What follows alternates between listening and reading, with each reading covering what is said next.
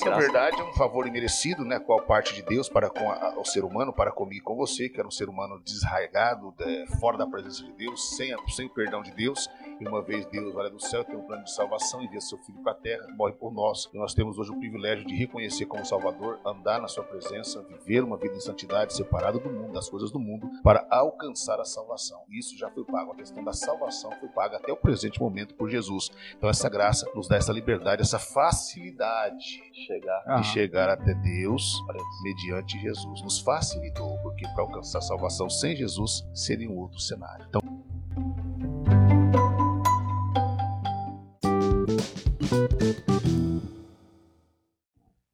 Graça e paz, meus queridos. Estamos começando aqui mais um Lobato Cast e hoje nós temos a honra de estar recebendo aqui o pastor Ordilei, lá de São João da Ponte, e também, como sempre, está aqui nosso sócio aqui do Lobato Cast, Matheus Oliveira. Pastor Ordilei, se apresente aí para os nossos ouvintes. Quero primeiramente agradecer a Deus por estar aqui, né, aquele jargão que nós usamos, né? Bom dia, boa tarde, boa noite a todos e dizer que é salutar estar aqui, podendo abrir o coração, porque eu entendo que nós temos que ser muito transparente nas, na fala fala, nas palavras, né? Porque o verdadeiro altar, o verdadeiro adorar a Deus começa dentro das nossas casas. Então nós temos que ser aquilo que nós somos em casa, sermos, levarmos a imagem de Cristo para qualquer outro ambiente. E graças a Deus eu tenho hoje 43 anos, né? Casado, pai de dois filhos, casado com minha esposa Jerusa e me converti com 18 para 19 anos de idade, ali no, naquela, naquela fase áurea de jovem, né? Que você tira a carta, a carteira, a carteira de habitação, você quer viver ambientes diferentes, né? E eu me converti nessa, nessa época, 19 anos de idade, e sou filho de, de uma. da minha mãe, ela perdeu, né? Ela ficou viúva muito cedo, com 11 anos de idade eu praticamente já não tinha pai, e somos quatro, quatro, quatro na família, sendo que três são mulheres e eu homem, né? Único homem, e nós aí é, vivemos momentos difíceis, né? Vindo de uma família tradicional, religiosa, né, na, na, católica. Minha família é toda daqui de São João da Ponte, tanto por parte de pai quanto de mãe, que meu pai é do Jacaré, da Riachim, sou da família Cortes, da família Nunes, das famílias aí Cordeiro, tudo envolvido aí, a gente tem parentes, sou casado com a da família Campos. Então, a gente veio para cá, estamos aqui nessa segunda fase há mais de oito, nove anos aqui na cidade. Eu me converti nessa época com os meus 19 anos de idade e dentro da Assembleia de Deus Madureira, eu me converti interessante numa igreja que estava para fechar, numa cidade pequena, lugar lugar pequeno, interior de São Paulo. Cidade chama Iacri, eu nasci em Bastos, né? Bem interior de São Paulo, aproximadamente uns 500 quilômetros de São Paulo. A cidade que eu nasci, ela é população de Niseis e Decassês de japoneses, né? Cerca de 40, 50% da população de Bastos ela é japonesa. Então cresci dentro, nasci cresci dentro de uma cultura japonesa. Uma cidade bem interiorana. E depois minha mãe ficou viúva, a gente mudou de cidade, mais menos 10 quilômetros, chamada Iacri. Ali naquela cidade eu tive a oportunidade de morar um tempo e depois conhecer o evangelho, conhecer Jesus através de uma missionária que esteve lá pregando a igreja, converti uma igreja que estava para fechar. O pastor lá, eu vou começar, né? Então, vamos começar aqui a falar abertamente. O pastor tinha dado um escândalo lá de adultério na época, né? Ah. E a igreja estava fecha, fecha, estava aquela crise tremenda. E eu achei que Deus poderia me chamar uma outra igreja maior, grande, tinha unidas na cidade. Uhum. Eu fui, acho que, uma igreja que aparentemente estava doente naquele momento e que ninguém tinha a ideia ou ir naquela igreja, porque cidade pequena corre esse tipo de escândalo, acaba atrapalhando a obra de Deus. Então é interessante que Deus já me chamou para desafios. Então eu isso com quantos anos você? Com 19 anos de idade. Com 19. É, 19 anos de idade. Recém-convertido. Recém-convertido. Eu peguei esse momento da igreja e foi uma, uma faculdade. Eu me formei, primeiramente, aprendi a lidar com o contraditório. Uhum. É, o primeiro conflito que eu tive foi dentro da minha casa. Expulsou casa, ó, cheio de saúde, umas festas, balada, crente. É, minha mãe de ser católica, ela gostava, tinha o dela. Ah, uma segunda adolescência para ela. Uma segunda adolescência. Ela casou cedo, 15 anos de idade. Pai tinha diferença de idade, vários anos. Uhum. Então não teve uma infância. E depois que ela era assim, coisa de ser humano. Uhum. E eu, sem pai ali, é, lugar, ali, jovens, mas assim, Deus fez algo diferente, me chamou, momento, como eu disse, aula da vida, cheio da juventude, mas porém, ao mesmo tempo eu tive esse problema dentro de casa, qual aceitou. Quando, quando é uma conversão verdadeira, realmente, a princípio, choca. As pessoas te colocam radical, te colocam fundamentalista, religioso, ao passo fez uma lavagem cerebral. Verdade. Na verdade, chocou demais, porque eu mudei desde vestimenta, ficava no quarto três dias orando, jejuando, sabe? Aquela, aquele momento precioso, ia pro Monte 20, 20 direto Então eu fui despindo daquele velho jovem assim, transformando até minha vesti ao vestir também ser transformada, porque acredito que você tem o certo para fora. Comecei é. a buscar uma santidade. Eu entendi que eu tinha que mudar também a minha vestimenta. Nos causou um choque grande. Então, é, e a igreja lá tinha dois, três membros na época, as pessoas nem firmes estavam. Tivemos que recomeçar um trabalho do zero. Ali eu fui, é, ali, é, tesoureiro, líder de jovens, limpava a igreja, levava um martelo para poder, pra poder é, é, ajudar nos bancos lá, vira e mexe, a gente sentava nos bancos, prego levantava, a gente ia lá e batia. Então, te cuidava da manutenção da igreja no geral. Aham. Então comecei, não tinha jovens. Aí depois começou, começamos a pregar, e começou a crescer. Deus começou a trazer de volta, o trabalho começou a recuperar, porque uma conversão ela acaba que tendo né, efeitos positivos também. Né? Uma pessoa se converte, acaba tendo efeitos positivos para a igreja. Então uma igreja que estava doente por um problema de pastoral começou a dar fruto novamente. O trabalho começou a desenvolver. E hoje eu, voltei lá o ano passado, retrasado, uma igreja pequena, pequenininha, tá? Com ar-condicionado, porta de vida,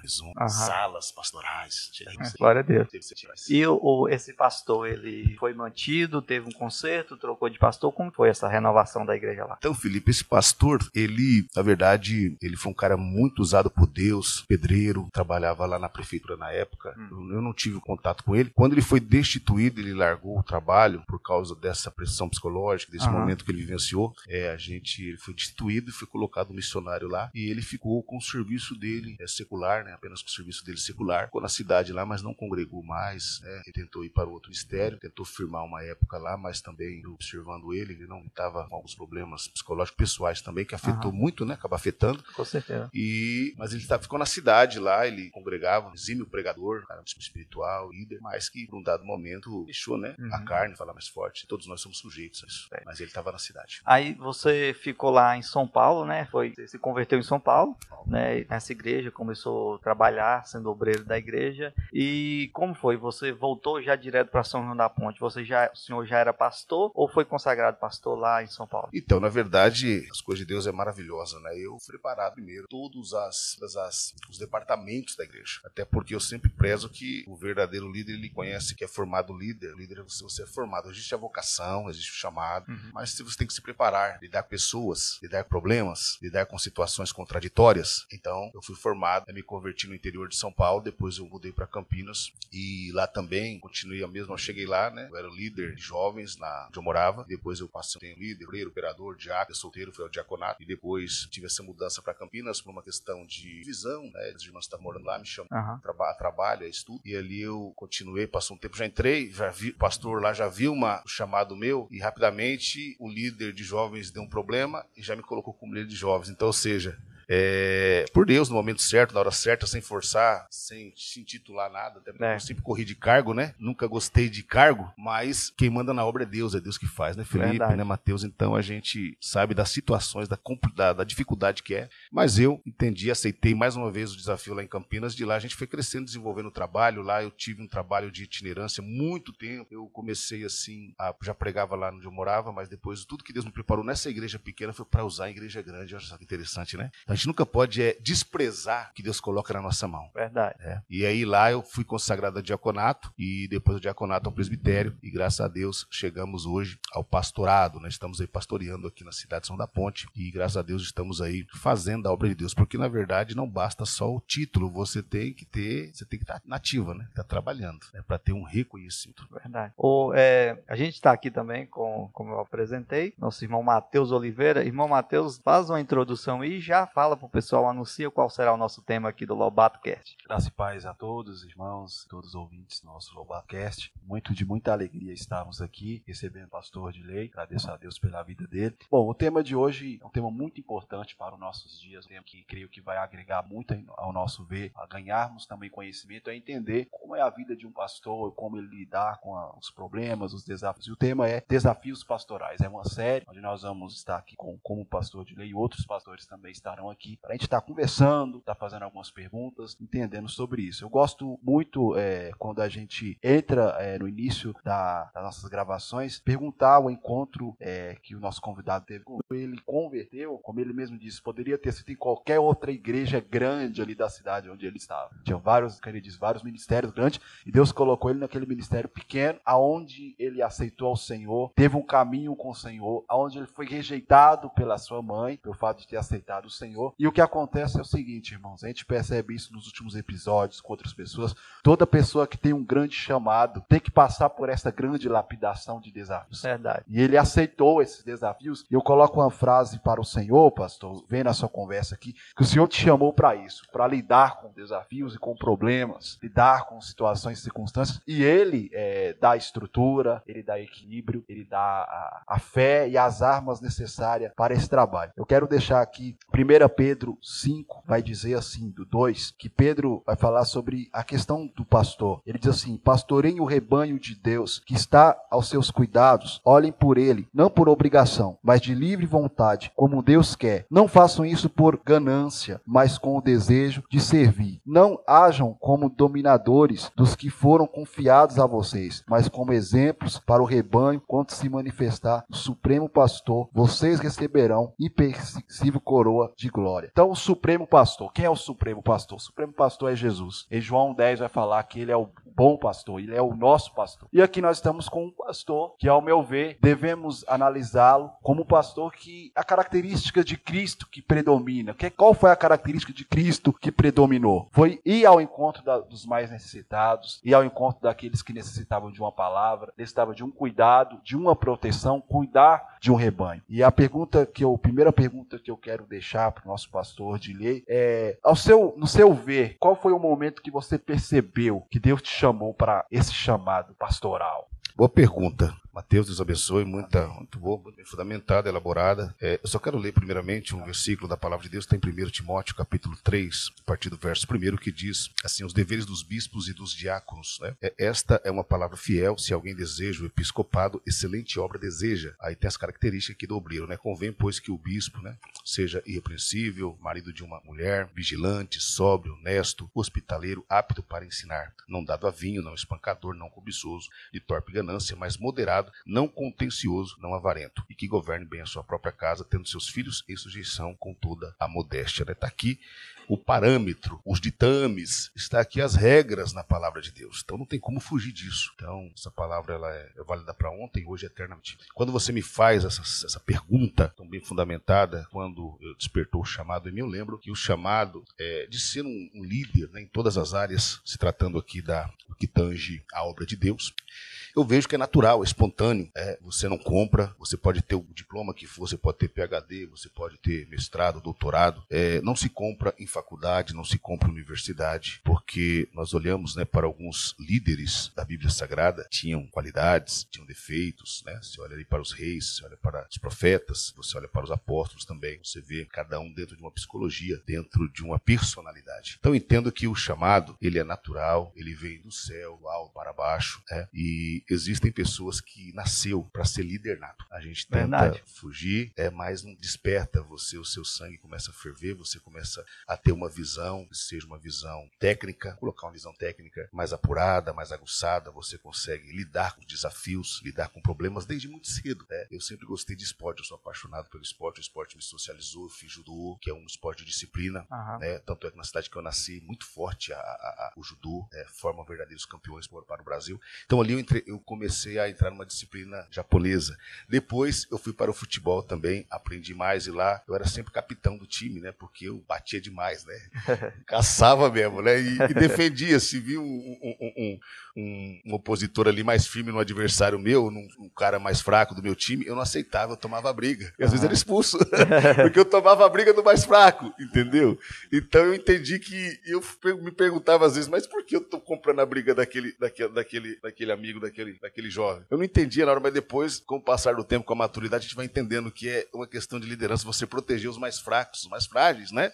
Tanto é que a Bíblia fala, né, que o pastor ele dá a vida pela sua ovelha. Verdade. Então, eu pego exemplos lá. Eu trabalhei com muito comércio, muitas pessoas, sempre minha área foi comercial, comunicação. Interessante, Felipe, que para mim falar o que eu falo hoje, eu era totalmente introspectivo, tímido, né? Eu tinha uma, uma coragem muito forte, despertava em nós no momento certo, mas porém muito tímido, muito introspectivo. E eu falei, eu perguntava para Deus, até era uma questão de gagueira, quando vinha muita ansiedade, eu ficava gago e travava tudo, não saía nada. E de repente no culto, o pastor lá, usado por Deus, falou que eu ser um pregador da palavra. Eu falei, não tem como, o cara é como? tímido, introspectivo, gago. é, até para conversar com a menininha não, não saía nada, né, travava. É, então tinha essa dificuldade. E aí Deus falou e depois Deus nos deu essa comunicação que é emprestada, não é minha, é de Deus, e a gente tem feito aí, tem surtido muito efeito, onde a gente tem. Depois comecei a fazer programas em rádios, né, as rádios a gente se programa, sempre fazendo programas, fazendo comunicação, cultos, e foi desprendendo. A primeira mensagem minha foi no livro de Naum. É o pastor me deu oportunidade, jovem ainda, uns 10, 5 minutinhos. Eu fechei o olho para pregar, quando eu abri o olho eu tava costa povo e olhando para a parede. Né? Boa tarde. então tímido, né, que eu, que eu tinha, eu tinha medo de encarar encarar o povo, então eu pregava com o olho fechado. E aí quando abri o olho, eu tava quase batendo a cabeça na parede. Mas, mas o povo dando glória a Deus, o irmãozinho lá dando glória a Deus, amém. Então, assim, a questão de liderança que você perguntou, eu sempre digo, nem todos nasceu para ser líder. Tem gente que nasceu para ser, para estar sendo liderado. O líder, ele é, ele brilha. O líder, quando ele é natural, espontâneo, onde ele chega, ele respeita o ambiente, mas ele consegue fazer a diferença. Onde ele está, no trabalho, na casa, na família. Então, uma questão é de Deus, não dá para explicar. É o exemplo é José, né? José é um grande exemplo, que aonde ele estava, ele, Deus colocava ele como Ele líder. liderava tudo, né? Liderava tudo, seja na prisão, seja na casa de Potifar, seja na casa dele, No até palácio. chegar no palácio. Tudo que caía na mão dele, Ele liderava. problema, ele sempre liderava, dava um jeito, resolvia o problema com a ajuda dos céus e com o talento que Deus deu a ele. No, no episódio passado aqui do Lobato, que a gente recebeu o pastor Dário, lá de Que Vazelândia. bacana. É, e ele, o pastor Dário, ele faz um trabalho muito com jovens. Demais. A convenção Conheço. de, a taxa de convenção de jovens, vamos É falar assim, dele é muito Muito alta. boa. E nós perguntamos para ele, né, é, sobre se alguém tem a vontade de ser um líder de jovem, é, qual seria o primeiro passo? Ele falou, aí ele respondeu o seguinte: respondeu isso que você- o senhor respondeu, que se não tiver o chamado, é melhor nem tentar, porque a questão espiritual é, é muito séria e corre o risco da pessoa que não tem o chamado, em vez de ajudar a estragar. Então ele, ele deixou esse alerta: ó, se você não se identifica, se você não tem esse talento, não tem o chamado, é melhor não tentar. Né? Eu aprendo boas palavras, muito sábias, e é isso mesmo. Na verdade, eh, Felipe, quando a gente está na frente de igreja, por mais que seja pequena, média ou grande, você tem o desafio de achar verdadeiros líderes. Quando você Uhum. mexe com o departamento, dá muito problema. Então, o líder, ele tem que ter a- o discernimento de, de olhar, observar novos talentos e ajudar, né? Então, líder, você formar uma liderança é muito difícil. Eu tive alguns, algumas situações que eu olhei, me espelhei em algumas pessoas para ser líder. Quando eu coloquei, a pessoa tinha um carisma, tinha, tinha uma espiritualidade muito boa. Aham. Mas quando na questão, quando você põe para liderar, quando você, quando a pessoa era confrontada, ela, ele ou ela não conseguia é, sobressair, porque o líder tem que sobressair com muito amor, com muita ponderação, com muito carinho, não marcar ninguém, não ser aquele cara vingativo, né? Porque nós não somos dono da razão. E o líder ele tem que ter amor. Então eu sempre vejo que, lógico, tem os ingredientes básicos para uma liderança, mas o amor, o temor a Deus, o amor ao próximo. E aí eu tive esse problema de colocar alguns, porque a gente erra também, né? Eu vi muita qualidade na pessoa, mas quando eu coloquei para liderar, destruiu assim, o departamento foi lá embaixo. Tive Aham. que, infel- infelizmente, tive que trocar. Porque, veja bem, tem pessoas que é um bom membro, tem outras pessoas, quando você leva de membro para cooperador, já muda. Depois de cooperador, você leva para talvez é um bom, é um bom membro, mas quando vai para cooperador, já não é um bom cooperador.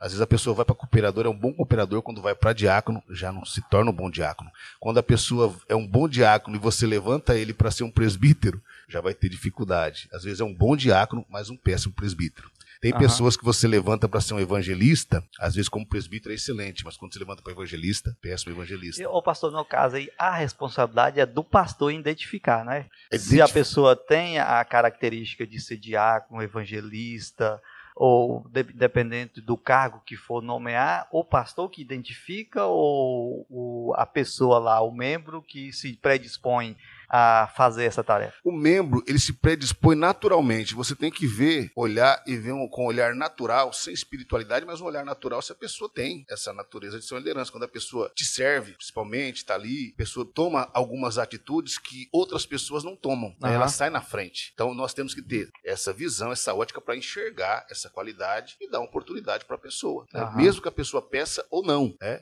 Eu não acho legal a pessoa pedir para ser obreiro. É. Eu, eu, eu, eu fico meio naquilo, né? Pedir as coisas, a não ser uma necessidade básica do dia a dia, mas questão de você crescer, pedir oportunidade, é, principalmente na obra de Deus, eu acho que é vocacional. É Deus que te levanta. Eu Aham. cheguei em igreja, que eu, eu jovem ainda já cheguei em igreja, que nem nessa igreja, quando eu fui para a cidade de Campinas, tinha outras pessoas na minha frente, pessoas que visavam, de famílias tradicionais da igreja, que visavam a liderança. Mas o pastor achou por bem me colocar, porque viu qualidades em mim e outras pessoas. E teve que esperar mais um pouco. Então, eu vejo que é uma questão de, de visão pastoral. Quem tem visão, o pastor, o líder, ele tem que ter visão para poder selecionar, fazer um time bom para que possa, possa ganhar. É lógico que tem algumas dificuldades. Mas liderança hoje, a Bíblia diz que a seara é grande, mas poucos são ceifeiros. Verdade. E essa crise de, de caráter, crise de identidade, está muito grande. Se a pessoa não tiver raiz, tiver uma tradição bíblica, uma cultura bíblica, pautado na palavra, amor, temperança, mansidão, não serve para ser líder. Aí, aí o senhor, vamos, vamos conjecturar aqui uma situação. O senhor nomeou alguém, achou, você viu algumas qualidades nele, Sim. achou que ele seria via apto para o cargo,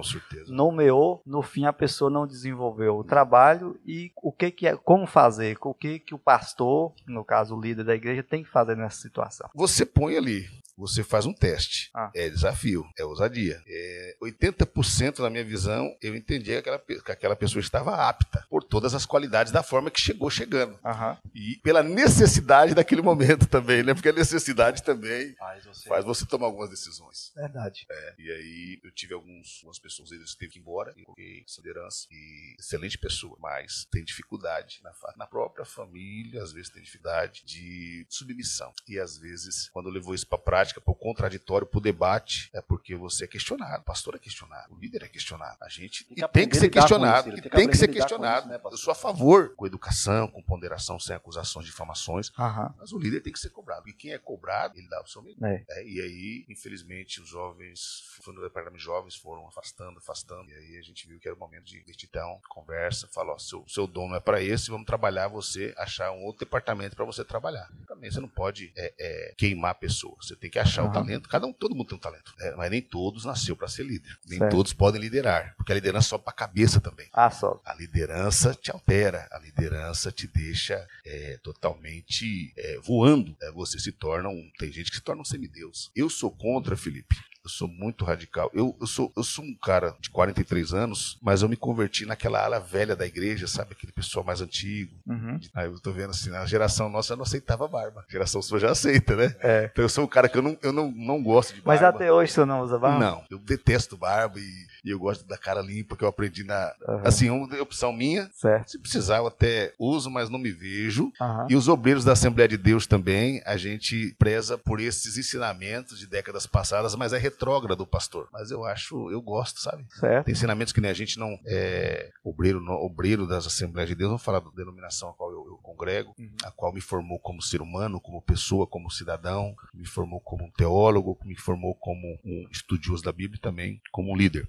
E a gente é muito apertado. Então eu frequentava aquelas reuniões pesadas, reunião que só tinha aqueles pastorzão velho, né, pastor de cabelo branco, aqueles caras invocados, enjoados e cobrando. Então eu me formei no meio desse ambiente. Embora eu tenha um viés mais liberal para algumas coisas, no quesito de esporte, de educação, de política, eu sou um cara mais liberal. Aham. Mas na ala mais assim, mais é, de apresentação do obreiro, eu peguei aquela ala mais carrasco, pouco mais, né? É, paletó, gravata, terno, é aquela, aquele militarismo mesmo. Então, eu me formei naquele ambiente e me fez bem. Porque eu não tive pai, né? Praticamente criado sempre, então sempre houve uma lacuna. Então me fez muito bem. Então eu gostei desses bons costumes, que eu não falo que é doutrina, tá? Eu falo que são bons costumes, costumes. é, são usos, é, usos e costumes, que para mim é saudável. Então eu gosto. Eu, eu acredito assim que os bons costumes ele é muito válido, principalmente para o novo convertido. Se o novo convertido ele, ele se converteu hoje, ele está vindo de uma cultura ali totalmente oposta. Se não tiver limites, disciplinas, bons costumes, a facilidade dele de se afastar vai ser bem maior. Verdade, Felipe. Se você relativiza demais, se você dá muita brecha e se você não cobra, eu sempre digo, por mais que tem gente que não gosta de uma disciplina, mas a disciplina é necessária, é salutar. Em todas as esferas, Aham. você trabalha aí no seu, no seu, você, é um engenheiro, né? Engenheiro civil, tem o Engenheiro de produção. produção, você tem o- um, um órgão que te fiscaliza também. Aham. Por mais que você tirou seu diploma, tem um órgão. Se você infringir as leis ali, você será punido e assim por diante. Então todos os órgãos são fiscalizados. Então nós temos que ter regras. O ser humano precisa de regra, de norma. A igreja tem que ter regra, tem que ter norma. A palavra de Deus é regra e norma. E tem que ser respeitada. né? Seu Então eu pastor? gosto do ambiente, desse ambiente que eu nasci, me fez muito bem. Uhum. E eu trago alguma raiz mais antiga para os meus os meus membros e outras eu posso aplicar, né? Somente no quesito de política. Aí eu gosto de, de colocar também, não respeitando um pouco o marco lá atrás, que eu acho que eles erraram muito lá atrás nesse quesito e a gente paga o preço alto. Então, eu sou a favor de regras, disciplinas e normas. Ao seu ver, você te- pastor, você tirar alguns pontos positivos daquela época, Sim. pontos negativos e pontos positivos hoje negativos, faz o balanço pra gente. Então, antigamente, assim, eu creio, eu creio que a base do hoje, o alicerce do hoje, foi o passado. Eu não desqualifico em nada o trabalho dos nossos patriarcas. Tudo que eles fizeram, tudo que eles plantaram, nós estamos colhendo hoje. Se eles erraram ou não em algum quesito, para aquela época era necessário. Por exemplo, a Verdade. Assembleia de Deus nasceu dentro de um regime, década de 100 anos atrás, 110 anos atrás.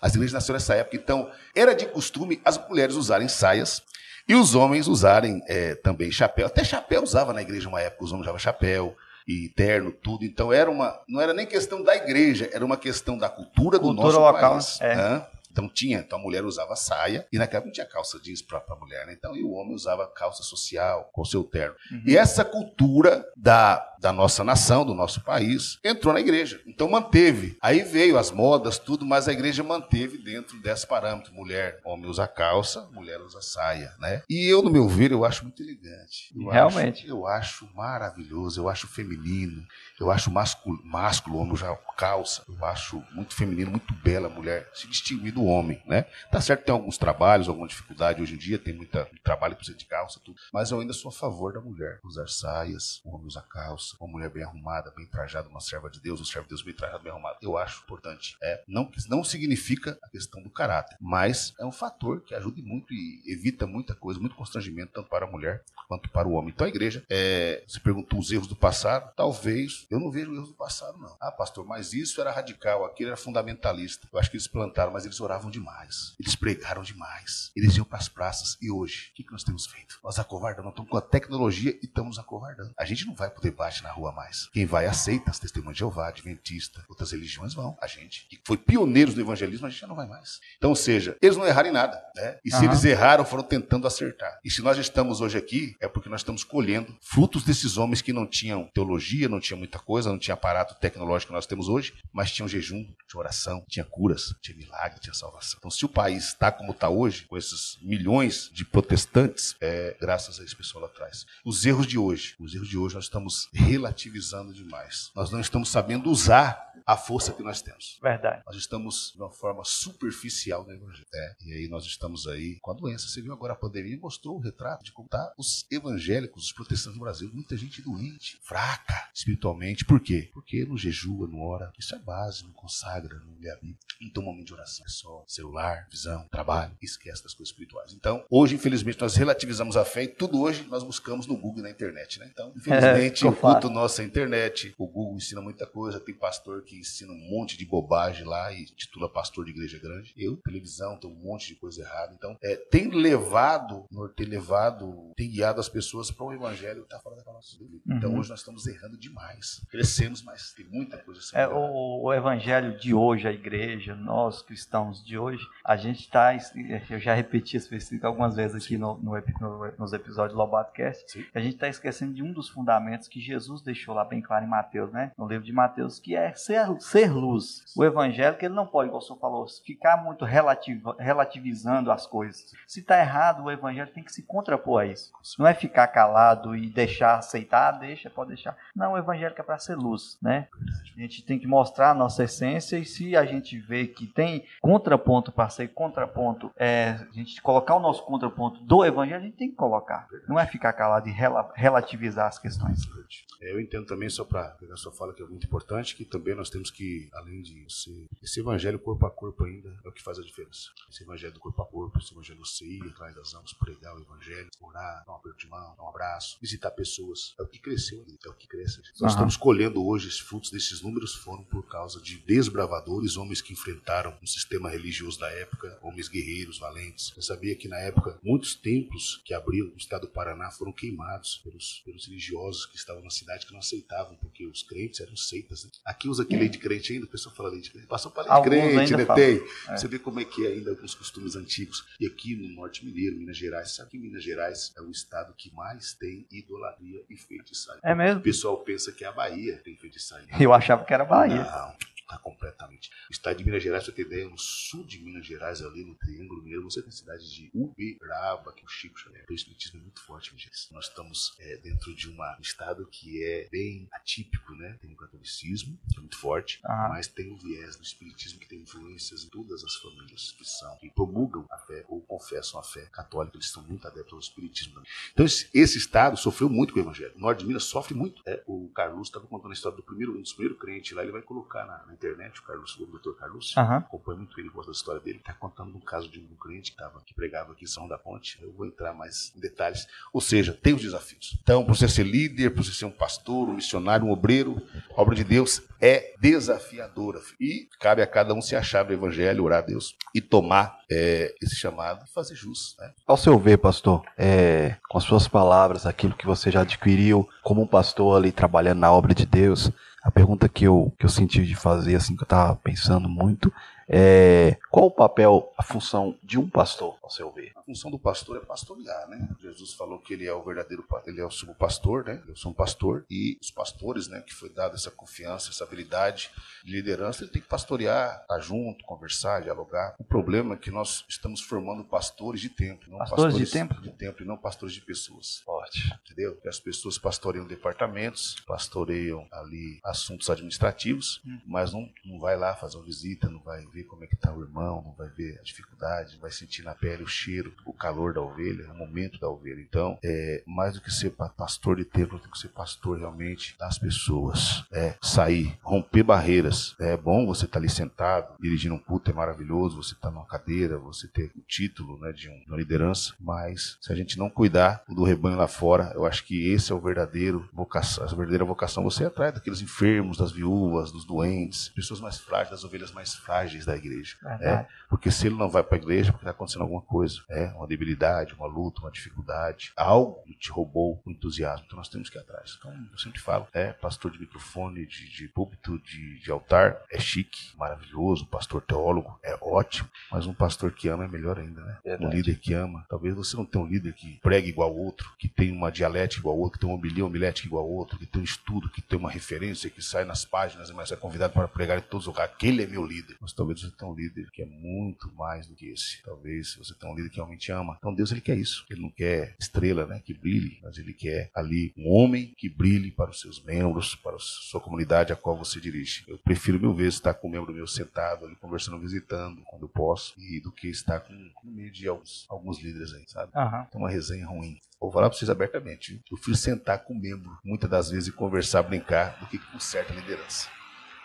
Muita religiosidade, muita religiosidade e pouca veracidade. Ó, já que o senhor tocou nesse assunto, Ai, ai, ai. ai, ai, ai Agora vamos começar. Gosta, né? já que o senhor tocou nesse assunto, Aperta pastor, não. Pode ir. A Bora. gente vê, eu como membro, irmão Matheus, a gente já até conversou algo a respeito disso, a gente vê uma certa dificuldade de, eh, de harmonia entre os líderes, dirigentes, entre pastores, entre eh, congregações diferentes. Na sua opinião, o que que causa essa divergência entre os pastores? Vaidade. Vaidade. Vaidade.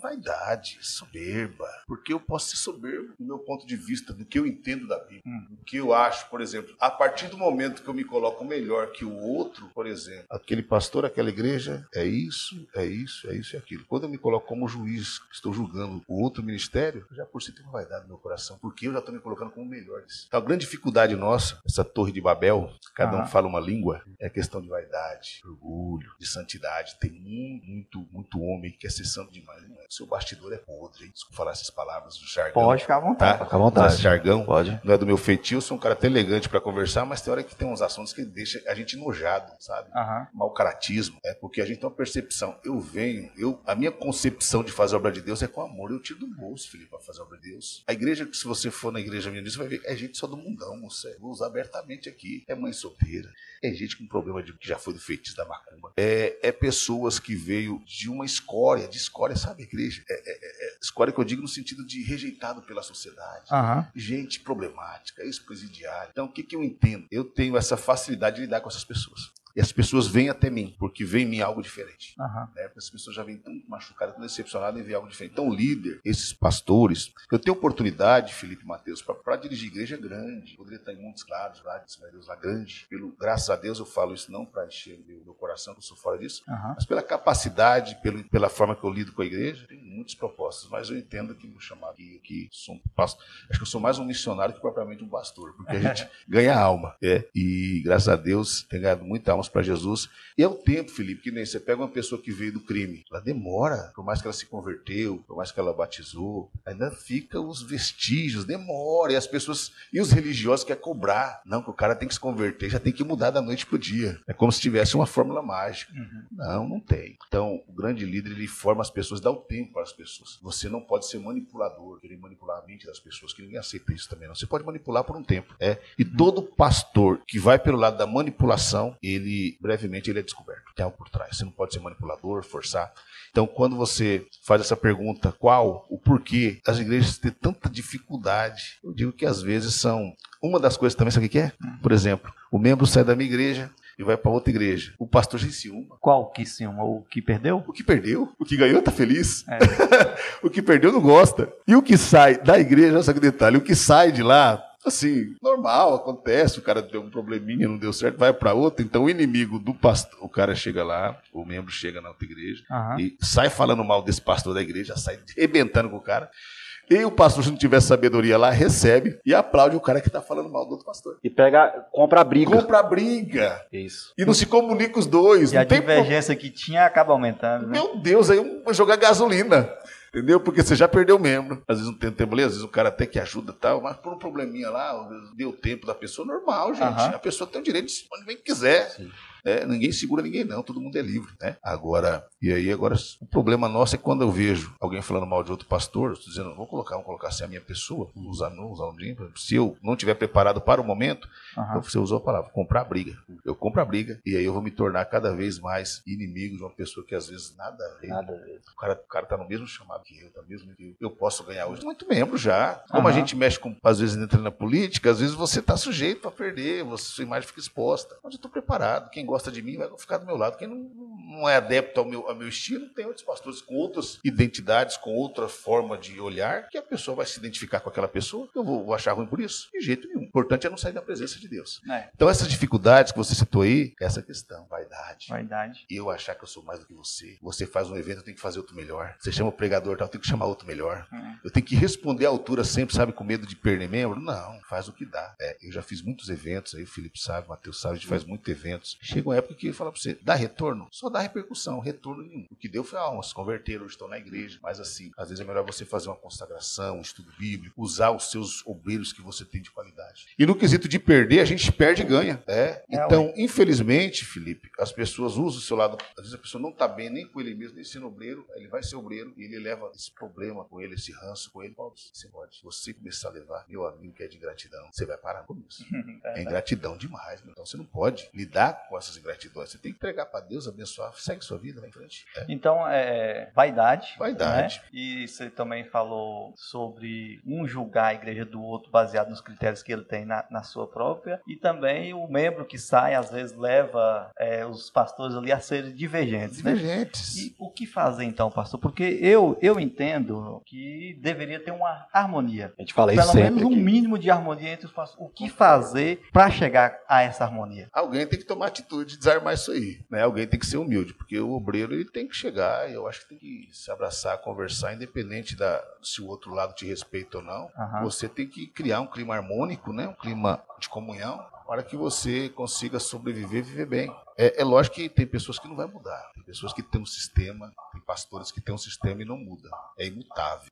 É, uhum. é difícil. Às vezes o próprio temperamento da pessoa, a própria personalidade da pessoa, o estilo de vida que a pessoa vivenciou lá atrás, ela traz para o presente e deságua e aí canaliza em algumas pessoas. Mas eu acredito que a melhor forma é um bom preparo também, um bom preparo teológico, um bom preparo, é, um bom preparo espiritual e acima de tudo desarmar com perdão, sabe? Tem coisas que não compensa você levar adiante não. Se o membro sai falando mal de você e o pastor lá acata, ele recebe ele, põe em comunhão, já está tomando ceia, é ele com Deus. Se ele, se ele vai é, contribuir para aquela ou não. Eu, te, eu entendo que eu tenho que procurar uma convivência, sabe? Assim, talvez não fica, não é bajular ninguém, mas uhum. contornar a situação, não, amém. Ou se o membro sair, você pelo menos dá um parecer para o pastor lá, o pastor, Chegou assim, lá. assim, assim, tal, como é que é, tal. Mesmo que o pastor ainda possa usar uma versão, o pastor vai ser coerente também, conhece, ah, mas é problemático, essa família tal, tal, tal, mas pode ficar lá, não tem problema, pelo menos seria uma satisfação. Pastor, e existe esse, esse, esse diálogo, deve existir, na verdade, e como que acontece quando um membro de outra igreja chega na sua igreja e te procura e fala que quer passar para participar do seu ministério, ser membro dele? Qual o comportamento que o pastor deve ter nesse momento? Posso falar uma coisa para você aqui? Não se escandalize. Pode ficar à vontade, tá? Eu não sou muito a favor de receber crente de outro ministério. Eu vou dificultar. Você vai dificultar a entrada Eu dele vou dificultar a entrada dele, um crente de outro ministério, a não ser por uma questão de mudança de cidade, uma cidade para outra. Se for algum problema muito grave, uhum. né, mas dentro de uma normalidade, de um regimento, pelas minhas experiências de campo, de trabalho, a probabilidade desse crente fazer o mesmo com o Senhor. Fazer o mesmo é 90%. É verdade.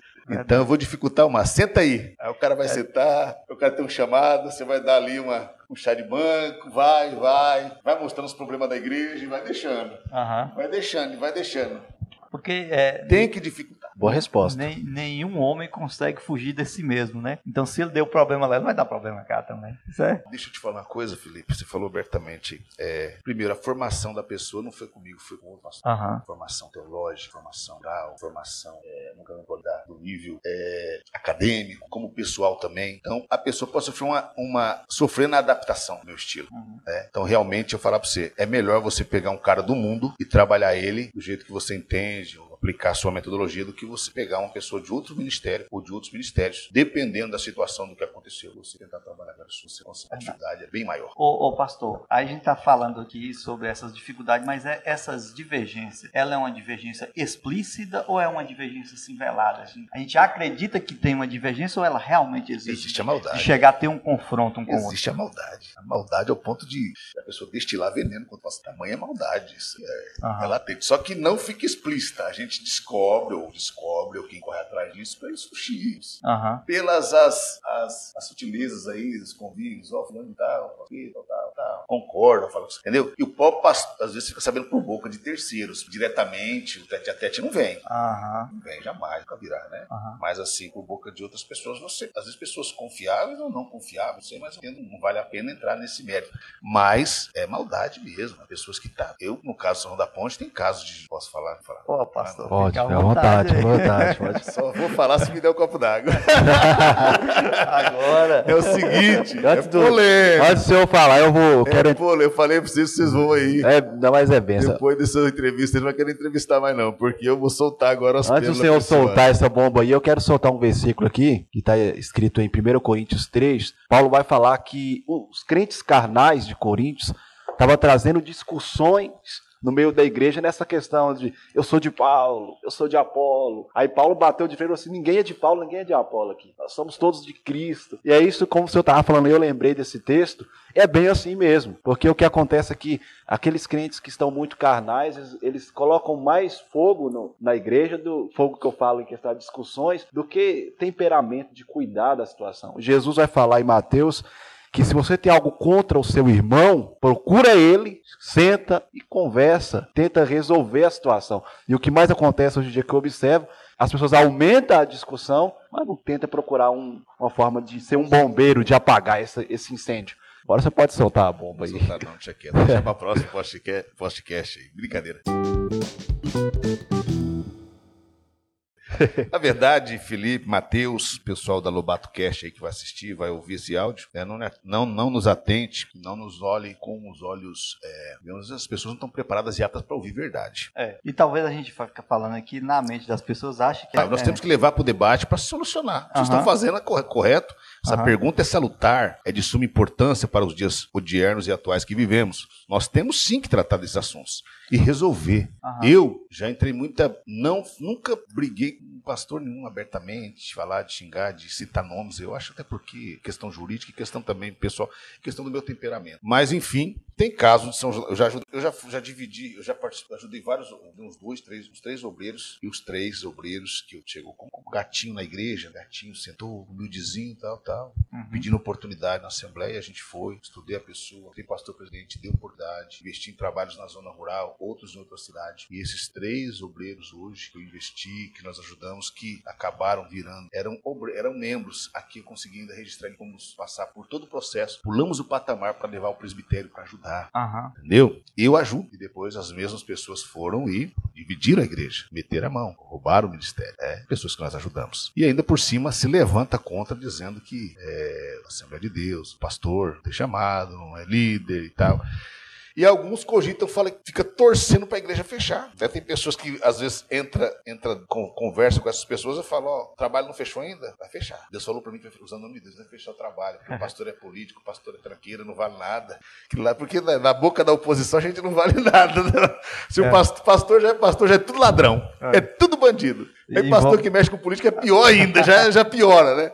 Então eu já entro no jogo, eu já entro lá, eu entro atrás de todo mundo. Então, Verdade. quando se trata, assim, vou especificar que a gente é um pouco mais dinâmico, mais enérgico, a gente Aham. vai, vai para o debate, as pessoas não estão preparadas para isso. Felipe, vou te falar uma coisa: todos, a maioria dos pastores mexe com política, só que não declara, não declara, correto? Vou falar mais uma vez: a maioria dos pastores mexem com política, mas só o pastor de lei que toma pancada. Porque eu vou sair de cima do muro e vou e falo, e debato. Aham. Então, na verdade, quando você tem uma postura, tem uma opinião, e você abre, você é, você vai sofrer pedradas. Mas eu sou isso aí, tiver determinado lado a lado. Então, por a gente ter toda essa situação, entrar em assuntos polêmicos, é lógico que eu, sei, eu já sei do jogo. Aham. Eu sei que eu vou sofrer. Você vira um não é alvo. de né? hoje, é, não é de hoje, a gente sabe.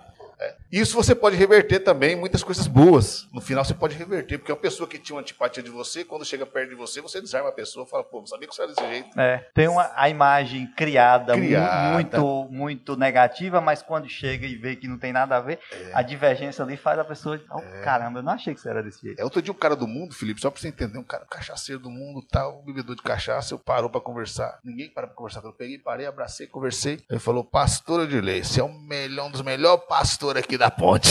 eu falei, vindo de você, eu vou dar crédito, porque uma pessoa que nem da igreja é, não tem nada vínculo nenhum, né? Você dá atenção, tal, tal. Aham. Aí no final, deixa eu deixa, eu dar um real pra tomar cachaça. Falei, não, vou pagar um suco pra você. Você quer? Aí brinquei. Mas enfim. Aham. Então, vindo dessas pessoas, eu fico alegre. E críticas vindo de pessoas que eu sei quem é e de onde vem, pra mim não afeta em nada. Aham. E quando você fala Verdade. de, na questão de do- da- como fazer pra unir, Uhum. que é o diálogo, você desarmar as pessoas na hora certa, brincar, tratar bem, elogiar o trabalho da pessoa, é propriamente, se puder ir, vá também, entendeu? Em alguns trabalhos. Então, o São João da Ponte, só o tema polêmico que você perguntou, então, tem uma pessoa que eu ajudei, que hoje torce para a igreja fechar. Né? Então, esse tipo de gente, eu fui, já, não, já fui resolver problemas no judiciário várias vezes, né? resolvi problemas Dessa pessoa. dessa pessoa, que era obreiro meu na época. Aham. Fui lá, conversei com o promotor para resolver problemas, preso. Aham. Trabalhei o lado, dei um trabalho para a pessoa mexer, dirigir, cadeira, mesa. A pessoa levou o título de pastor sem ser no momento, porque tava, quando você lidera uma igreja, eu entendo que você é o líder. Então as pessoas têm, chamam você de pastor naturalmente, né? Uhum. Independente de você ser um membro ou não, você é um pastor. Isso. Então pegou esse título e aí hoje briga para ter esse título. Então rachou, dividiu, tentou fazer, denigre, fala mal. Esse tipo de gente não dá para se aproximar agora. Mas tem outros que já venceu o desafio, hoje a gente se dá bem. Então eu não tenho esse, essa vaidade no meu coração. Então infelizmente, Felipe, Mateus,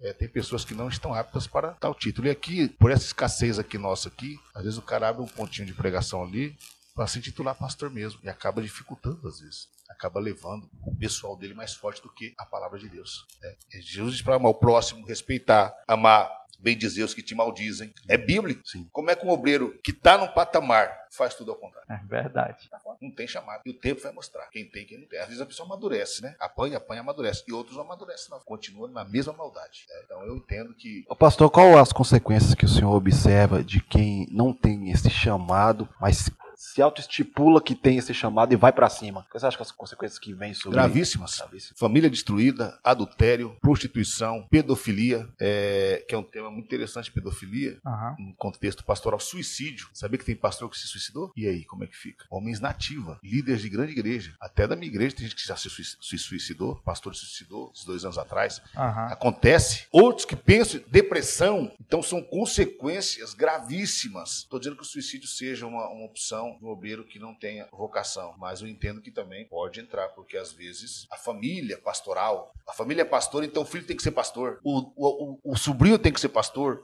o neto tem que ser pastor. Às vezes o cara não é pastor, filho de pastor não é pastor. Você tem que identificar nele, então, mas quer manter essa tradição para o quê? Para não perder a igreja, porque a igreja virou patrimônio de família, tá? Aham. Então tem que ter muito cuidado com isso. Então, na verdade, e às vezes, quem não tem o chamado e se habilita, pode até ficar por um tempo, mas não consegue se perpetuar, que vai ter sérios problemas. Às vezes a esposa, outra coisa, às vezes o cara tem um chamado, mas a esposa não tem. E se você entrar para a vida ministerial, você vai expor sua esposa, você vai ter problemas seríssimos do casamento, podendo vir um divórcio, porque o chamado é para os dois, não é para um só. É. É. Outra coisa, para mim, no meu ver, pastor tem que ser casado. Eu acho que até por um tempo o missionário pode vir fazer uma obra solteiro, um tempinho tal, tal, já sai fora. Mas manter uma igreja com um pastor solteiro, não dá certo. Por uma questão, uma questão do, de campo, uma questão de experiência, eu entendo, não dá certo. Não Aham. dá, não dá. Abre, abre brecha para muita coisa. Verdade. É. Ou o cara é gay, ou o cara é pegador. É. Tá? Dos dois, uma, né, Felipe? Não tem jeito, abre brecha. É. Verdade. Não tem como. O cara tá na frente da igreja, mexer com homens e com mulheres, o cara vai ter a fragilidade dele. Então tem que ter essa cautela. Então também sou contra. E o chamado, quem não tem o chamado e se habilita, vai sofrer com o decorrer do tempo aí muitas coisas. Ô pastor, é, você tocou num assunto muito interessante, a questão psicológica do pastor, né? É, outro dia eu estava conversando com um pastor e ele falou que pastor é como um médico, né? Que recebe muitos problemas de, de- dos membros, né? De pessoas. E até come- comentei com ela, eu acho que é pior. Porque o médico é o seguinte, o médico, ele chega, é, consulta o cliente dele ali, sabe qual é o problema, dá a receita e nunca mais, talvez nunca mais ele vê aquele paciente. Já o pastor não, ele recebe o problema do, do, da sua ovelha ali, do seu membro, e tem que conviver com aquela ovelha. Então ele, fica, ele absorve muitos problemas de toda a igreja. Como que um pastor ele, tem, ele deve lidar com essa questão psicológica, saúde mental dele mesmo? Porque são muito, é, a carga é muito grande, né? E como que um pastor ele deve lidar com essa questão? Você sabia que os médicos, onde acontece mais suicídio no meio dos médicos? Os médicos estão se matando? Pode pegar cientificamente, é comprovado que os médicos estão se suicidando. Aumentou muito. Né? E na questão da pergunta, é, o fator psicológico ele é preponderante para quem quer ser um líder. Primeiramente, ele tem que ser totalmente ponderado. Ele tem que ser, é, ele tem que estar bem consigo mesmo para você poder passar. Se eu sou, sou, um cara amargo, um cara vazio, um cara estúpido, bruto, vou passar. Por um momento eu não consegui esconder, eu vou passar para as pessoas que estão minha, a, a, ao meu redor, à minha volta. Então, no quesito psicológico, uhum. é o fator preponderante. Até para as nossas intimidades, o fator psicológico para o homem, ele é de suma importância porque ele consegue é, reger todo o nosso organismo. Então, eu falo que o psicológico tem que estar bem. Você absorver o problema dos outros e saber separar situações. Eu tenho um momento meu. Eu, eu gosto muito de, de ter um momento meu. Eu gosto de ter, fazer, um, fazer uma resenha comigo mesmo, com a minha família. Hoje eu não sou totalmente envolvido com pessoas porque a gente se decepciona demais. A gente uhum. se apega às pessoas. E quando você sofre uma decepção é terrível. Você perde o chão. Uhum. Aí pode ter um indício de depressão fortíssimo quando você sofre um golpe. Então, hoje eu lido com pessoas, mas primeiro eu trato do meu psicológico. Eu tenho que estar bem. Eu gosto de viajar. Eu gosto de estar na beira de um rio, fazendo um churrasco de vez em quando. Uhum. Eu gosto de, da natureza. Eu gosto do esporte. Então, eu sou envolvido. Eu me preparo da maneira que eu posso para mim estar bem. Para eu estando bem, eu poder também é, contagiar outras pessoas que estão à minha volta. Então, o fator psicológico é importante. E a obra de Deus consome a gente demais, porque tem o fator científico, o fator, o fator, o fator do dia a dia, né? Teórico, uhum. e tem também fator espiritual. É, as batalhas espirituais são muito grandes, não só para mim, para toda a minha família. Então, tenho primeiro cuidar da minha família, cuidar da minha pessoa, da minha família, para cuidar bem da obra de Deus, porque a minha família é referência. Onde estão olhando para ela. É. É, se minha família não estiver bem, se eu não estiver bem, um problema, problema terrível que está acontecendo com os pastores hoje, Felipe, pastores, acontece com todos, tá geral, mas é de pastores endividados, pastores dias, tem muita dificuldade, você faz obra de Deus, tem dificuldade, você tem que dar um bom testemunho, às vezes o pastor não pode dever, não pode, não pode, não pode errar, às vezes as pessoas apontam. Então a questão da dívida também consome o psicológico da gente, uhum. porque às vezes as pessoas não ajudam, mas criticam. Então consome muito o fator da, da, da fator financeiro. Porque o financeiro, que eu não queira, nos deixa mal-humorado ou bem-humorado. É verdade. É, é, o fator o homem é, é isso aí. Né? Minha mãe fala que dor de cabeça de homem é falta de dinheiro. É. tá totalmente correta. Né? Então a gente fica essa, essas preocupações, porque a gente também é o provedor da casa, né? Então a gente, pelo amor de Deus, então a gente fica muita, muita coisa absorvendo. E de fato, você tocou num assunto muito importante. E vem a questão também do, do pastor, ele, é, ele ter uma aura ali de super-herói, né? Que não pode ter nenhum erro, não pode passar por dificuldade financeira. É, então fica ele tentando manter ali uma estabilidade, às vezes uma falsa estabilidade. Correto. Né, e acaba prejudicando o psicológico Demais dele. da conta. Concordo com você, a gente tem que passar, às vezes, muito herói, usou o termo herói corretamente. Você tem que mostrar que você tem um carro, um melhor carro, uma casa boa, você come nos melhores lugares, você se relaciona com pessoas. É, e não é isso. Essa roupagem não existe. Forte. Isso aí é pura ficção. Uhum. É fabricada é, pela mente. Pastor, mas é, a gente observando a sua resposta aí, o que o Felipe falou é muito forte essa parte de, de herói. Que assim, o que eu vejo, assim, é o que eu estudo, eu observo líderes ah, no, na vida, assim, a gente vê que muitos é, têm a entender a imagem de, de um obreiro, de um líder, de um pastor. Os que estão ali embaixo observam esse pastor que ele tem que estar lá em cima, assim, os resultados tem que dar sempre resultados, tem que estar sempre lá em cima.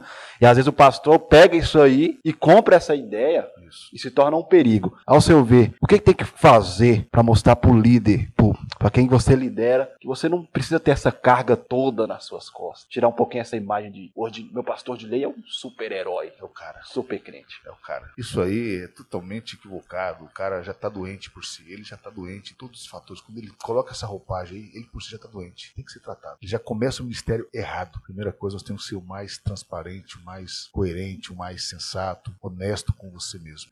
Saber das minhas limitações e saber até onde eu posso chegar. Eu tenho muitas qualidades mas eu sei até onde eu vou chegar e posso chegar. E você não tem vergonha de ser aquilo que você é. Jamais tenha vergonha. É porque do pouco Deus faz o muito. É. Deus usa as coisas que não são, as coisas insignificantes, as coisas que não é para mostrar para o sábio que Deus é capaz. Até porque Deus não escolhe super-herói para sua obra, né? Se você olhar para Davi, Davi não era um super-herói. Não. Olha para Salomão, não era é. nada demais. Filho de uma, de uma mulher adúltera, né? Que adulterou. E Deus Aham. escolheu ele para ser rei. Não era para ser, mas teve linhagem real. Você pega ali Moisés. Moisés foi um assassino. Assassinou, matou, uhum. fugiu do Egito. É, aos olhos do Egito ele não servia para nada. É, ele se escondeu, mas Deus, sabendo da sua, da sua vida, Deus o escolheu. Então você pega homens ali debilitados, falhos, de Gênesis Apocalipse, você vê homens ali totalmente escória da sociedade. Deus levantou para usar na genealogia de Jesus. Às vezes só lembra a parte boa deles. Né? É. Você pega Rabi, prostituta. Então, você pega aí, tem uma banda podre, digamos assim, que Deus resolveu usar. Uhum. E Deus também, a Bíblia não faz questão de esconder a, a, o pecado. Mostra claramente, mostrou Verdade. o pecado, Davi mostrou para todo mundo. Uhum. Então, o que nós temos que entender, líderes, obreiros, a gente tem que ser o mais honesto possível comigo mesmo, primeiramente, para que eu possa fazer um bom trabalho. Talvez demore mais, mas tem qualidade, tem estrutura. E o público que vai estar em volta de você é aquele público que Deus quer que esteja do seu lado. Então, talvez não, não é nem o, a percepção das ovelhas do pastor ser superior, é o pastor que tenta criar essa imagem né, e acaba se prejudicando. Se prejudicando. Ele cria, certamente, Felipe, ele quer criar uma fórmula mágica, ele quer ser um super-herói, ele quer ter um status de, de um rei, de quem resolve, de quem faz, de que é o cara.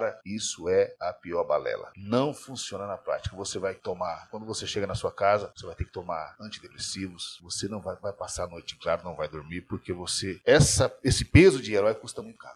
Eu não quero pagar esse preço. Eu quero pagar esse preço. Eu quero pagar o preço de fazer o evangelho da maneira que eu tenho que fazer feito, com honestidade, com simplicidade, e que aquelas pessoas que realmente querem aquele evangelho que você prega vai estar próximo de você. Os que não querem vai procurar um outro líder. Já teve casos de São João da Ponte, de pastores muito bem sucedidos, que não moravam na cidade de São João da Ponte, mas que se apresentava com um bom carro, carro do ano, casa do ano. E aí as pessoas achou por bem estarem na igreja dele. Normal, né? dentro das ansiedades daquele povo que ele, que ele pastoreava, as pessoas olhavam para ele e via a prosperidade. Uhum. Entendeu? Então, dentro daquela metodologia daquele passava, muitas pessoas congregaram com ele. E tem outros que já são mais humildes, simples também, tranquilo, e tem pessoas também que acompanham. Então tem público para todo mundo. Verdade. É? Então eu negócio de essa postura de super-herói tô fora isso aí de jeito Pastor, vamos é, aliviar um pouco aqui que nós aí. pegamos dois temas muito pesados, né? Vamos lá. Vamos dar uma relaxada aqui. Sobre a tecnologia, hoje é, a gente está tendo muita tecnologia, a tecnologia evoluiu muito. Como que você acha que deve ser o uso de tecnologia na igreja, se deve ou não deve usar. Qual é a sua visão sobre o uso da tecnologia na igreja, pastor? Interessante. Eu acho que a ciência se multiplicou, né? Aí tem aquele versículo por se, por se multiplicar a ciência, a ciência se multiplicar, né? Teria fatores positivos e negativos, né? Uhum. Então eu vejo positivamente, eu vejo, depende né, da forma que você usa. Eu acho que são, são técnicos, são métodos e são mecanismos para melhorar ainda mais, para alcançar muito mais pessoas na pregação do evangelho, né? Mas não pode, nós não podemos fazer isso, né? É um vício, tipo você, é você deixar as coisas presenciáveis presente, né, para o abstrato, né, você trocar o abstrato, porque na verdade a tecnologia, um culto ou a forma de evangelismo que seja virtual, ele é importante, alcança muitas vidas mas não tem o toque final, não tem o feeling final, não tem o toque, não tem a presença. Isso. O ambiente é muito importante. O né? ambiente, é o contato. Então, isso sim, esses aparatos que, que a gente não pode deixar de, de ter. Mas no quesito da tecnologia, ela já tem ajudado e muito, né? Ajudado muito de todos os lados, todas as formas tem ajudado. Sou a favor, totalmente a favor do uso né, de, desse trabalho que vocês estão fazendo agora, maravilhoso, do evangelismo, da entrevista, da pregação, das lives. Né? Uhum. Tudo contribui. Né? E sabendo usar, a tecnologia veio para ajudar e muito. É lógico que lá na frente ela vai ajudar o anticristo também, né? E quando fala que todos os olhos verão, pode ser que todo mundo tem celular hoje, né? É. Não interessa do anticristo, então talvez não seja na televisão televisão, celular, é, hoje em dia cresceu muito, então qualquer imagem você tem hoje. Muitos aplicativos hoje você consegue. Então a tecnologia melhorou. Lá na frente, lógico, a gente vai saber que vai ser usado para o mal. Uhum. Mas até agora nós podemos pegar essa tecnologia, como foi na época da televisão, quem me parece que até descobriu a televisão, a televisão foi até um protestante. Eu não sei se procede a informação, E aí os pastores da época falou que era do diabo. Aí o diabo se apostou, ah, já que Já o que cristão deu pra fez, ele. dá pra ele, vou tomar posse, vou patentear, agora é minha.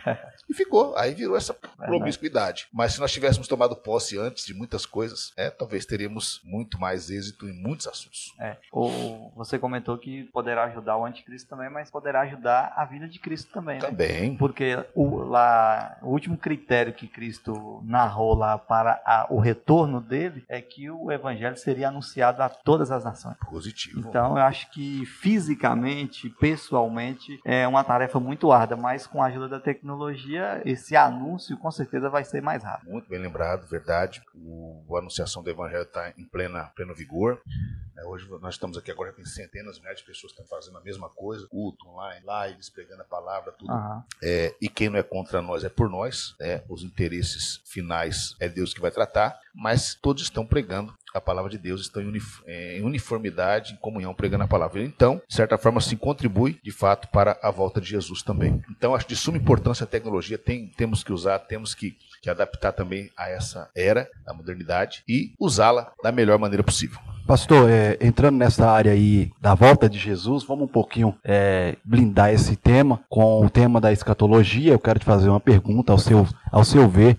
É, você se considera pré-tribunalista ou pós a tribulação? Pré ou pós? É, qual que você? Tá interessante esse debate. Eu, eu, eu Mas fui. explica aí o pessoal o que é o pré e o pós, senão vai ficar muito. Tem o MID também, né? Você Tem, sabe que tem sim. o MID. São três linhas aí é, teológicas, né? Ou mais, por enquanto são debatidas três. Eu, assim, eu sou muito. Eu estava em alguns grupos e aí as pessoas às vezes não gostam de ouvir posicionamentos. Aí eu já saí de vários, outros me expulsaram. Eu fiquei só em alguns grupos teológicos e debatem sobre isso. Eu sou da linhagem pré-tribulacionista. É, eu vejo muito mais subsídio teológico para uma, uma linha mais pré-tribulacionista do que para pós. A pré é que a igreja vai ser retirada da terra antes do anticristo, da grande tribulação do anticristo aí dos sete anos, e que ele vai fazer um pacto aí mundial, né? Três anos e meio de paz, três anos e meio de tribulação. Três Então- anos e meio? Três anos e meio, são sete anos, né? Aham. É, a palavra. E aí vai ter três anos e meio de paz, ele vai entrar com o Tratado de Paz Mundial, o anticristo.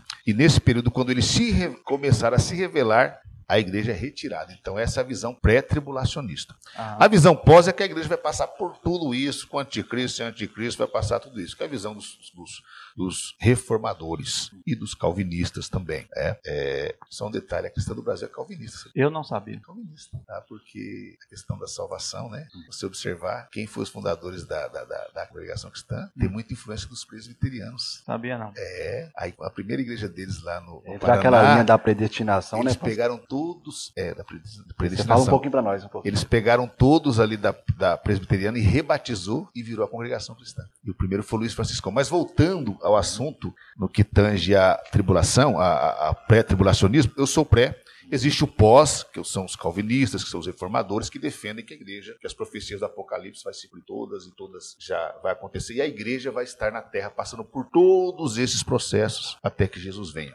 E existe também é, o MID. O MID é aquela visão, o mesmo, é aquela visão de que a igreja começa a tribulação, passa um período, a igreja no meio da tribulação, ela Ela é vai. arrancada. Então são essas três visões que eu, que eu entenda, que eu estude. Pode ser que tenha alguma outra diferente, mas, mas eu me considero um pré-tribulacionista. Muito bem resolvido.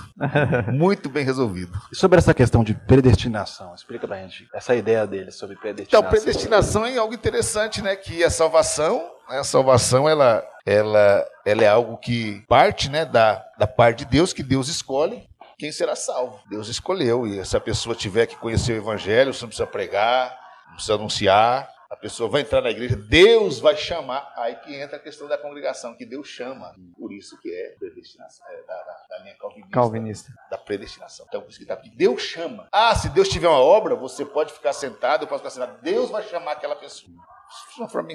Então, isso aí entrou né, no, nas igrejas, essa doutrina, essa, essa linha de, de estudo teológico, nos seminários, nos campos universitários, e tem crescido muito.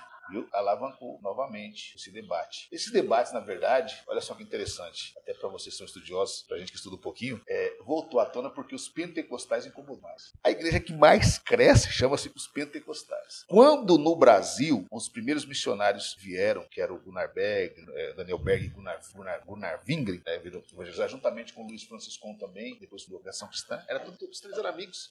Eram do mesmo movimento pentecostal fora do Brasil. E eles começaram a pregar no Brasil. Já tinha metodista, já tinha batista, já tinha anglicana. Nada contra o trabalho deles. Já tinha um trabalho. Aham. Só que não desenvolveram. Sabe por que o que eu entendo? Outro assunto importante é sobre o Espírito Santo. Glória a Deus. Sabe por quê? O que dá verdadeira. Quem prega? Quem, tem ousa... Quem dá ousadia para a gente pregar, sair, do- sa- sair da timidez? O Espírito, Espírito Santo.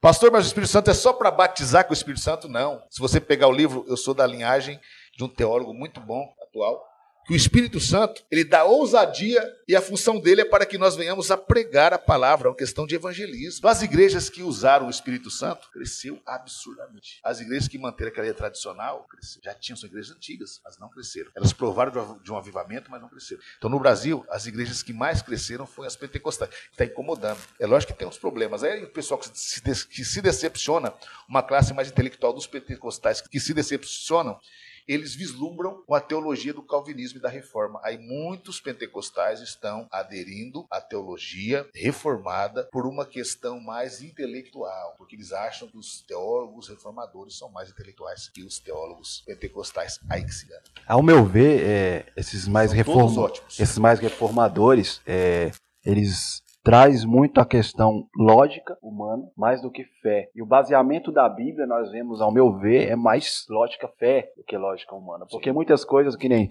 vamos dizer, Jonas dentro de um peixe grande. Não vou falar baleia, vou falar um peixe grande. Aos olhos da lógica humana, é, é totalmente improvável. E sobre a questão do, eu gosto de ver essas Só, só perguntas. tô concluindo aqui Tá a bom. questão da predestinação. Tá. Então, a predestinação é isso. É que Deus escolhe quem será salvo e quem será condenado. Já está escrito. Não está escrito. Já Já... está conversado. Já está negociado. E quem acredita nisso, é ele se acomoda, cruza os braços, fala, eu sou ou não sou predestinado, ou ele, ele acredita que ele tem que frequentar os cultos, participar da, da- do chamado, anunciar o evangelho ou não? Como que é? Que ele se, o cara que se considera predestinado Certo. ou não, Ah. qual é o comportamento dele? O comportamento dele é relativizar a fé, relaxadamente. Aham. Não se preocupa, Deus vai fazer, então para que eu vou trabalhar? Se tem alguém que trabalhe por mim, para que eu vou colocar a mão no arado? Aham. Tá me entendendo?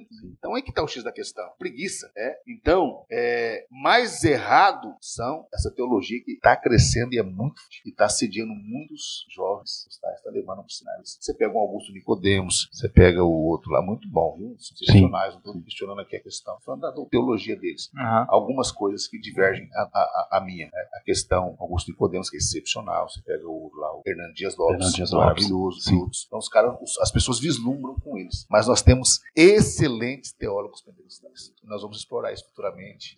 Disseminar a literatura, que é muito importante, né? Aham. Então, só no sentido que. Qual foi a pergunta que você falou? É, qual é o comportamento Ah, dos que se consideram ou não predestinados? Entendi. Então seria essa, essa questão de relativizar a fé. Você pode ver, vou citar abertamente aqui, tem igrejas que nem tem igreja que aceita a maçonaria, Aham. tem como normal, e não é os pentecostais. Essa teologia relativizada aí de predestinação. A teologia aí da predestinação. Igreja, o seu corpo, uma das linhagens aceitar essa ruptura. Ru- Rompeu, por exemplo, nos Estados Unidos, a mesma igreja aqui no Brasil não aceita, mas a de lá aceita. Homossexualistas, pastoras lésbicas, só você buscar, tá aí. Essa teologia relativizada Da predestinação. que culminou na predestinação. Pastor, Não é. estou culpando, mas tem Sim. tudo a ver, porque quando eu a bebida, verdade. o consumo do álcool, É, Porque a partir do momento que você é, aceita que tem a predestinação, você é, relaxa por muitas questões. tudo. Você abre brecha. Pastor, é. Em Gálatas mesmo, Paulo vai falar a respeito do comportamento que a igreja deve ter, em questão que Cristo é a base, é o alicerce, não há outro evangelho além desse. E fala a respeito da questão, no 4, se não falha a memória, fala sobre a questão da liberdade, cuidado com essa liberdade. Por ganhar a graça, acha que tem liberdade em tudo, e não é bem isso, essa liberdade. Paulo fala sobre isso. E você, eu sendo do seu ministério, uma pessoa que quer estudar, que quer conhecer, quer fazer teologia, lembrando, gente, que existem vários meios de teologia. Sim. Eu, você, como meu pastor, qual conselho que você me daria? Falar, pastor, eu tô louco, eu quero fazer teologia, eu tô com vontade. Quais os passos de um jovem que quer aprender teologia que você falaria aqui pra gente hoje? É, a primeira pergunta é sobre qual versículo você falou? Desculpe, é questão da liberdade? É, que Paulo falou sobre a liberdade em Gálatas, né? Hum. Que ele fala da graça, mas não porque tem a graça que há essa liberdade toda de fazer um monte de coisa, misturar as coisas, mas está diante de Cristo. É uma graça prostituída, né? As é. pessoas é. querem prostituir a graça. Como o pastor prostituir a graça? A graça que Deus já morreu, enviou seu filho, que Deus é amor, que Deus pode tudo e agora eu sou livre. É a questão dos desigrejados. Estudei sobre isso? Uhum. Não vamos entrar nesse tema não, uhum. mas está bem por aí. Fumam, bebem, vão para as baladas, levam uma vida promíscua, transam antes do casamento, prostituem, mas é graça. É. Dá a impressão que até maconha, essa droga, está liberada no meio desse povo. Pastor, não falei isso. Posso falar? Eu participei, eu fui expulso dos 10 grupos já desigrejados. peguei Bíblias, não aceito, não.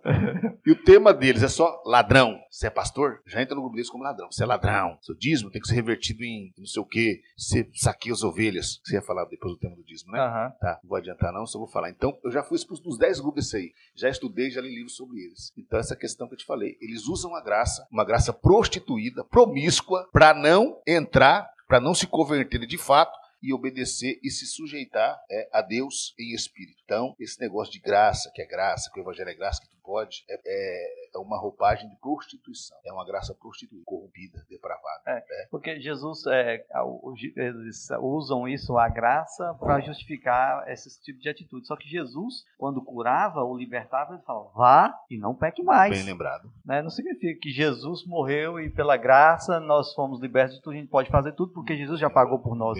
Mas por ele próprio em vida, ele falava, vá, mas não peque mais. Né? Muito bem lembrado, Felipe. É Deus, ele, ele, ele nos dá oportunidade de mudança de vida, de conversão. E essas ah. pessoas não valorizam a conversão. Continua com a mesma vida. Eu, eu, vou citar minha vida. Eu fui líder de jovens. Eu, no auge da minha carreira, eu me desviei. Eu saí da presença. Comecei a namorar, tive que se namorar. Aí eu fiquei muito tempo sozinho, converti. Eu não tinha tocado em mulher. Queria, sumiu, parecia. Mas eu não queria no momento, não. Tal. Sempre fui tranquilo nessa parte. Depois eu falei, vou namorar. Aí eu comecei a namorar, comecei a esfriar na fé. Aí eu veio a fornicação. Fala abertamente, gente, nem que é a vida da gente. Eu era jovem na época, líder de jovens, eu forniquei, prostituí com a moça, é, na época, prostituição, mas é um termo, um termo de prostituição na área fornicação. O casal começa a namorar daqui a pouco, é. transa. Aí, como eu falei com o pastor, me afastei do cargo, fiquei um tempo fora. Depois de um ano, um ano e pouco, eu retornei para isso. Entendeu? E quando perguntava para mim, mas aí quem tá errado? O seu pastor? Eu falei, acho que é eu. Quem pecou foi eu. Lógico. A Bíblia me condena, eu tô errado, tenho que consertar. Mas esse tipo de gente não. Quem está errado é a Bíblia. A graça que manda. A hermenêutica hoje da Bíblia, que você pega o, o Caio Fábio, que é o líder maior deles, que é o, o santo deles, né? Ah. Ele fala que a hermenêutica da Bíblia é Jesus. Esquece de Jesus. Para justificar eles. A hermenêutica, a chave hermenêutica é Jesus. Não é Paulo, não é ninguém, não é quem escreveu, nada. É Jesus. Então, quando ele fala isso, ele já desconstrói tudo que os homens de Deus escreveram na palavra de Deus. Então é isso, esse movimento. Então eu entendo que essa graça prostituída entrou no meio dos jovens e nós temos problemas seríssimos com isso. Tá? Então eu vejo que realmente tem que ter amor, tem que ter a graça, tem que ter conhecimento, mas tem que ter. Explica pra gente aí a verdadeira graça. O que é a graça? Em Efésios capítulo 2, só citando, fala que é um dom gratuito de Deus, né? Que é o dom da salvação, da graça, de você conhecer Sim. o Senhor. Mas dá uma explicação pra então, gente. Então a graça, graça, na verdade, é um favor imerecido, né? Qual parte de Deus para com a, a, o ser humano, para comigo e com você, que era um ser humano desraigado, de, fora da presença de Deus, sem, a, sem o perdão de Deus.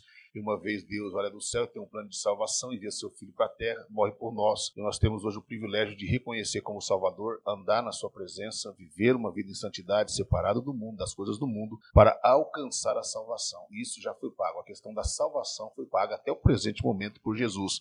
Então essa graça nos dá essa liberdade, essa facilidade chegar. de chegar até Deus mediante Jesus. Nos facilitou, porque para alcançar a salvação sem Jesus seria um outro cenário. Então, quando essa graça, esse amor, essa facilidade, essa tranquilidade, essa maresia de estar entre, de alcançar a salvação, vai ser acabada, vai se acabar, vai finalizar com a volta de Jesus. Aí as pessoas vão terem que pagar, né, com a sua própria vida para alcançar a salvação. Então a graça se resume também esse favor imerecido da parte de Deus para comigo e com você. Então é a facilidade. Se eu confessar Jesus, andar na presença dele, buscar ele, eu vou ter minha salvação garantida. Sem esforço algum no sentido físico, no sentido de retaliações, mutilações de tortura, né? A graça é isso, é você alcançar uma dádiva maravilhosa sem esforço no sentido físico, no sentido doloroso, no sentido de tortura, de perseguição. Porque os primeiros apóstolos passaram pela perseguição, a igreja do século I também passou,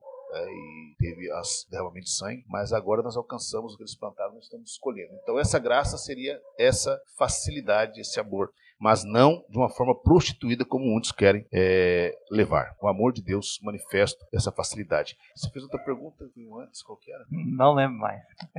lembro que eu fiz uma pergunta sobre a questão de eu sendo um aluno ah, tá. da sua igreja, o que, que você vai de como você é um teólogo que dá aula? Lê tudo. Começa a ler tudo. O cara que é teólogo, ele não é pastor, ele não pode espiritualizar. Ele é um cara voltado para a área, área científica. Ele é um pesquisador. Então, o teólogo não tem nada a ver com o pastor. Tanto é que conflita, né? Pastor e teólogo. Eu tenho teologia, mas eu sei de separar. Se você separar o pastor e o teólogo. O teólogo, ele é científico, tem que ser científico. Tratar alguns assuntos com a ciência. Né? Porque lá nos primeiros tempos da igreja católica, o teólogo era, era reverenciado mais do que o médico, mais do que qualquer assunto primeiramente vem a profissão de teólogo da igreja. Respeitadíssimo, ele tratava das partes científicas, pesquisas, né, da, da, parte dos pergaminhos, da parte do, da, das escritas, né, uhum. dessa parte toda eles cuidavam, se programavam. Então, quem cuidava dos assuntos? Os teólogos, os temas polêmicos também. Então, você ser um teólogo, você não pode espiritualizar. Você tem que olhar, encarar tudo, ler de tudo, estudar de tudo, para você ser um, não só um teólogo, mas ser um excelente teólogo. Né? E não muda nada, viu? o cara virou teólogo, ficou frio na fé. Mentira, o cara já era frio. É isso que eu, ia eu já ouvi muito isso quando eu comecei a estudar teologia. Eu já estudei né, algumas nada partes teológicas e muitos me repreendiam. Ah, você não vai pregar assim mais, você não vai ter opção posso, mais. Posso brincar aqui? Pode. Ser pastor desvia mais do que ser teólogo, viu? Você fica... Tem muito pastor desviado aí, viu, rapaz? É, entendeu? Então a teologia ela agrega em você conhecimento. O conhecimento é maravilhoso. Você falar de vários assuntos, você discorrer vários assuntos com diversas pessoas, pô, é maravilhoso. É, às vezes você senta em roda de pessoas leigas, na, na, nossa humildade, quando abre a boca para falar de Deus, você começa a usar a teologia. Você não é usar, usar a Bíblia, usa a teologia. E prova que Deus existe sem usar a Bíblia. Ah. Tá me entendendo? Então, a teologia às vezes vai te tirar da Bíblia. Você não vai usar a Bíblia. Pastor, é, esses pastores que são às vezes contra o meio teológico, já foi usado até um, um, texto, texto, que eu não vou lembrar aqui o texto, mas que Paulo fala a respeito que, é, que a letra mata, o espírito verifica. Sim. Mas qual o sentido desse, desse versículo, assim, ao seu ver, quando Paulo fala sobre a letra mata? A letra é no sentido de ler ela e. Não, a letra da lei. A lei no Velho Testamento era olho por olho, dente por dente. A letra da lei. Ele estava se referindo à lei. A letra da lei, a pode, lei. Pode. Totalmente a lei. Nada a ver com letra. Pelo contrário, Jesus falou: crescer na graça e no conhecimento. conhecimento é o conhecimento. Errai o homem por não examinar as escrituras.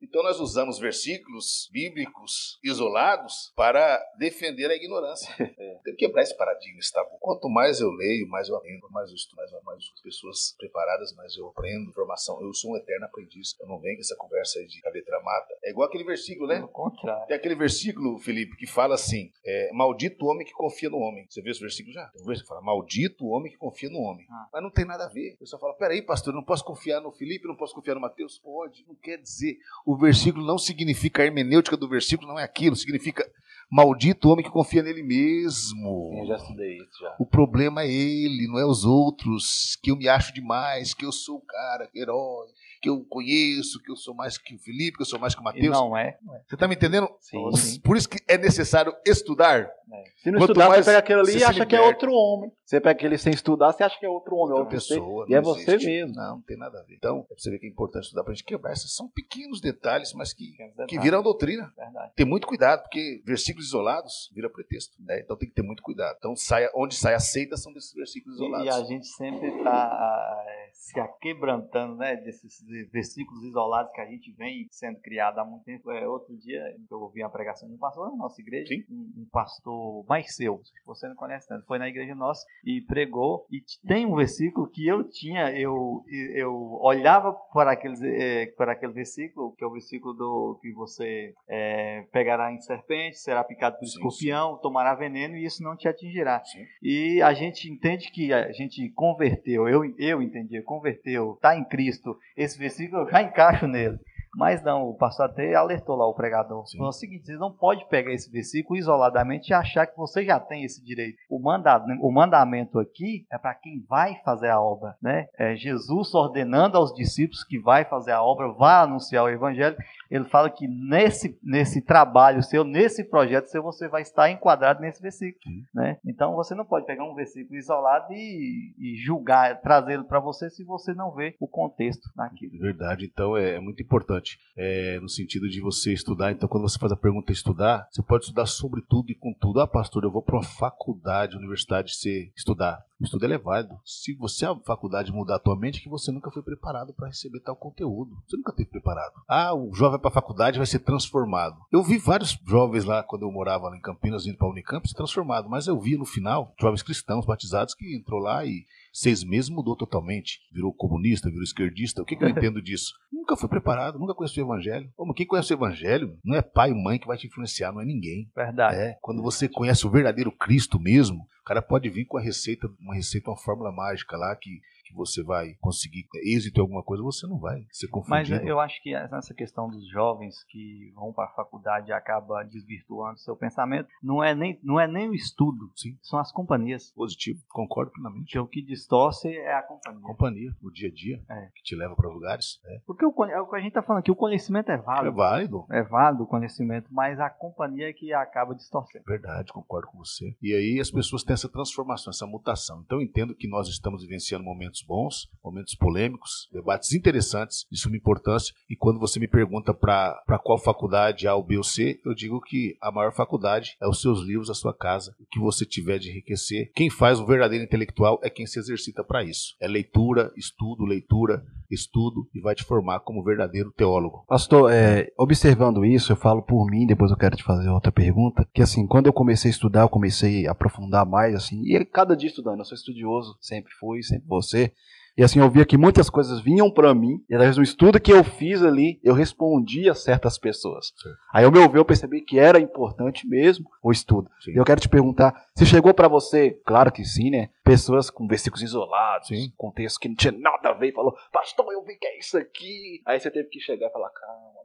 Cita um pra gente aí, alguma coisa aí. Então, na verdade, a gente sempre tem esses dilemas, né? Porque quando você gosta da linha do estudo, eu sou muito voltado para estudo bíblico, né? Eu gosto muito da parte espiritual, gosto do estudo da libertação, gosto, sou, sou, fale, sou apaixonado pelo Espírito Santo, pelo barulho, eu gosto, né? Sou pentecostal até, desde até porque eu nasci nesse ambiente e eu não me vejo em outro ambiente se não for um ambiente pentecostal. Eu não me vejo. Gosto daqueles calmos, também amo, mas se tiver um monte, quando eu tenho oportunidade eu vou, gosto de gritar, gosto de me extravasar, porque há uma necessidade dentro do ser humano, né? Esse instinto selvagem que nós temos intrínseco em nós, é, nós temos algumas, alguns momentos de instinto animal, né? Nós temos que liberar isso, né? Às vezes no grito, na fala, numa forma, né? Não, não compactuando com a teoria de, de Darwin, né, do darwinismo, mas entendo que nós temos algumas, algumas coisas aí é, envolvidas. Então eu sou muito, muito, muito apaixonado pela linha pentecostal. E quando vem algumas pessoas desse tipo perguntar alguma coisa, eu entendo que você tem que ensinar com muito carinho, com muito amor, para também não desfazer ou mostrar, porque depende da forma que você fala, você pode estar mostrando arrogância, dizendo eu conheço, você conhece. Né? Eu sei, você não sabe, não. Eu quero mostrar que a pessoa sabe mais do que eu. Então, o verdadeiro mestre, o verdadeiro intelectual, o verdadeiro professor é aquele que sabe, sabe corrigir o seu aluno, mas mantendo ele o extremo interesse de conhecer e saber e desconstruir aquilo que ele aprendeu, porque às vezes outros pastores, outras pessoas ensinaram ele daquele jeito. Então, você tem que desconstruir aquilo, mas de uma forma muito inteligente, muito sapiente, muito sábia, com muito carinho. né? E existe muitos versículos aí que, que as pessoas usam né, para poder é, distorcer. Citei um deles aí, né? você citou outro aí, mas tem outros também que eles pegam versículos isolados né, e vai é, no sentido de não comer carne de porco, né, porque o demônio entrou nos porcos e foram lançados no, no, no, no, no, no- no abismo, precipício. Então, muitos crentes pentecostais aderem à linha do adventismo. Então, você tem que ensinar, explicar né, do judaísmo, né, que é do judaísmo, depois veio para o adventismo, né, por questão de alimentação. Então, eles pegam Uhum. você tem que ensinar, porque as seitas estão fazendo, fazendo um ribuliço, assim, temos uma salada mista da parte teológica. Então a gente, na nossa simplicidade, eu tenho pessoas, eu, eu- eu tenho professores meus que eu também procuro conhecer, porque a gente não é sabedor de tudo. Cada um é bom numa área, né, Felipe? Lógico. A gente, é bom, a gente tem que ser bom, o líder ele tem que saber de tudo um pouco, é, mas você tem que ser bom numa área. É, Tem caras excepcionais na área da pneumatologia, da cristologia, da angelologia, da hermenêutica, da homilética, da escatologia, cada um na sua área. Tem exímios ensinadores que eu sento e escuto eles. Mas eu tenho que saber de tudo um pouquinho, porque acaba que o líder da igreja tem que saber de tudo um pouquinho, tem que responder. Nem que for feijão com arroz, eles têm que saber. né? Então, existem muitos versículos isolados, pessoas que pegam o versículo e espiritualiza. Esse negócio de você pegar é, alguns versículos de autoajuda no Novo Testamento, Filipenses 4,13, e fazer aquilo como uma- um bordão e tomar aquilo, não, que porque eu posso, eu posso, eu posso, mas se você ver os versículos anteriores, você vai ver que para ele poder, ele passou por uma situação para chegar naquele patamar. Então, tem que ensinar, tem que conversar, mas com muita humildade e simplicidade, entendendo que nós também somos aptos a errar, também a, a, a aprender, sempre. Pastor, o próximo assunto nós falamos de, Sim. já de escatologia, falamos também de teologia. É, vamos falar, vamos falar agora um pouquinho sobre casamento. Casamento. Casamento. Vamos lá. Dá algumas bases que você entende aí, faz uma introduçãozinha, depois Felipe quiser fazer. Você fala do casamento. Sobre o casamento. Casamento, você fala no sentido do obreiro, no sentido da igreja, no geral? Geral. No Pode geral. fazer em geral e depois falar um pouquinho de obreiro. Pergunta sobre o casamento. Primeiro, você fala sobre a escolha do casamento? Sobre. É, hoje em dia as Crise. pessoas. Sim, hoje as pessoas hoje em dia têm muito medo sobre a questão casamento. Casamento. Os jovens, eu falo assim, pessoas da minha idade, assim, de 23 e poucos ah. antes, tem um pouquinho de medo. Vou, ao seu ver, assim, biblicamente, fala pra gente um pouquinho sobre casamento. Eu pego a cultura judaica antiga, a cultura judaica antiga, a mulher não escolhia o seu pretendente. É, a antiga não tinha, né? dava o dote ali, pagava, em determinado tempo, a mulher muito nova já casava e já tinha, era uma progenitora, tinha que fazer filho, gerar filho. Geralmente, se fosse filha mulher, não tinha comemoração, mas se fosse homem, tinha toda uma comemoração na cultura judaica. E aí, arábica, na, na a, a, cultura árabe, assim até hoje, nos dias atuais.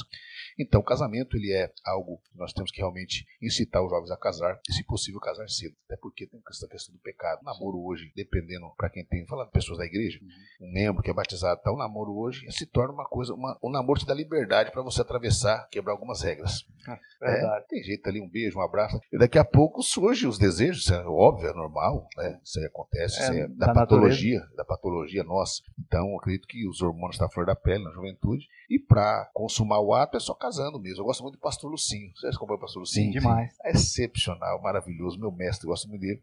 Eu vi ele, ele é muito brincalhão, mas ele é muito sério nos assuntos, né? É. Ele, tem, ele, ele tem, brinca, mas ele, ele brinca, não, mas a aplicação dele é muito séria. Ele dando esse mesmo e eu concordei com ele plenamente. Falou, o jovem tem que formar, ah, mas eu primeiro tem que formar, tem que constituir família. Ele falou, não, então é justificativa o pecado. Vocês têm que fazer o quê? Vocês têm que ir junto. Quando ele falou, ele fala, quando ele casou, ele não tinha nada também, Malemar tinha, mas ele casou por questões para não deixar o pecado entrar. Uhum. Então vejo que depois que você conheceu a pessoa, bateu a personalidade, tem as mesmas ideias, os mesmos ideais, se você tem um chamado, a mulher também tem um chamado quer te ajudar na obra, você vai o quê? Vocês vão consumar um namoro, um noivado e um casamento. Mas dentro de tempo, quanto tempo? Mais rápido possível para casar. É, se não dá problema. Eu falo de experiência antiga, comecei a namorar, se propósito, funcionamento na igreja, eu era líder jovem e acabei me afastando da presença de Deus. Eu falo por causa própria, experiência própria. Então, o que, que, eu entendo? Entendo que o namoro é, primeiro, se conhece bem a pessoa, começa de uma boa amizade, vê os prós e os contras, vê se tem a mesma visão que você na obra de Deus, se gosta de lidar com pessoas, se tem paciência. Se você tem um chamado, case com quem tem chamado. Se você não quer ter um chamado, mas não quer exercer o chamado, então aí você pode casar, que é mulher. Qualquer mulher que eu digo no sentido de não ter o chamado. E o casamento é uma vida a dois. Então, para mim, o casamento é rápido, tá? Eu defendo essa linha, ensino as pessoas, as pessoas têm achar ruim, o jovem não gosta. Falei assim, namoro é propósito. Depois do tempo a gente já começa a desconfiar. Não, ele já desconfia. Não vem querer, ah, mas eu tô lá bem assim, não. Os, os, olhares das pessoas com relação a você vai ser olhares de casamento. Verdade. Verdade. E não é só da igreja, não. De fora também, dos parentes, todo mundo. É. Por parte de todo mundo. Segundo, casamento é pra, é pra eternidade, pra viver o resto. Pastor, mas o adultério, não havendo perdão, a Bíblia diz, não havendo perdão de, de ambas as partes, né? Aí recorre ao, à questão do divórcio. Mas eu falo para você outra experiência que eu tive, padrasto, minha mãe, minha mãe não se divorciou, minha mãe, uhum. mas deixou nós, filhos pequenos. Eu vou falar, eu vou dar um conselho aqui, até para viúva, moço, cria os filhos primeiro, depois casa. Não põe um homem dentro de casa. É uma questão, nem questão nem é questão de experiência. Uhum. Meu Deus do céu, é problema, filho. Então convivi tudo isso na prática, sabe? Minha mãe poderia casar porque ela era viúva. Certo. Não tinha problema algum. Uhum. Mas aí ela optou em ter alguns, alguns namoros, alguns, alguma situação, conviveu com uma com outras pessoas e só destruiu. Recuperar depois é difícil. A questão do padastro e os filhos aí gera um choque de autoridade, né? gera um choque ao ponto de, de a pessoa a gente ficar revoltado, né? Uhum.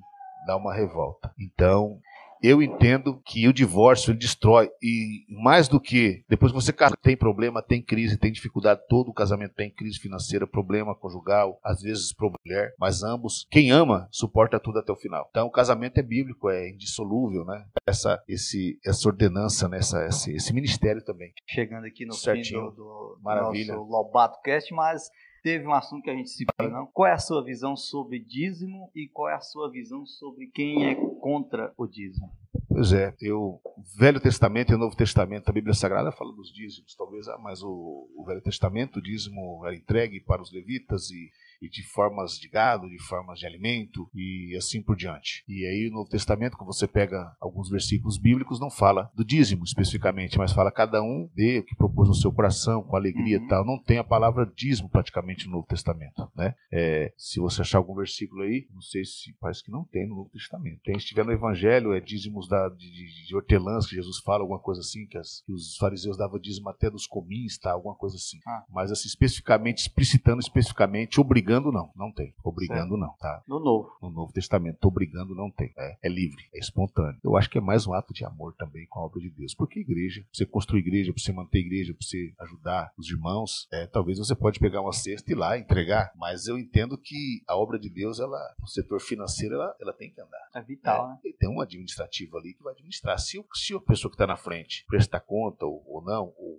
ou, desviar aquilo ou não, vai ter uma comissão que vai apurar e em determinado momento vai achar os, os defeitos e aí vai usar o critério, né? Tem dentro, da, dentro da, do regulamento da igreja. Né?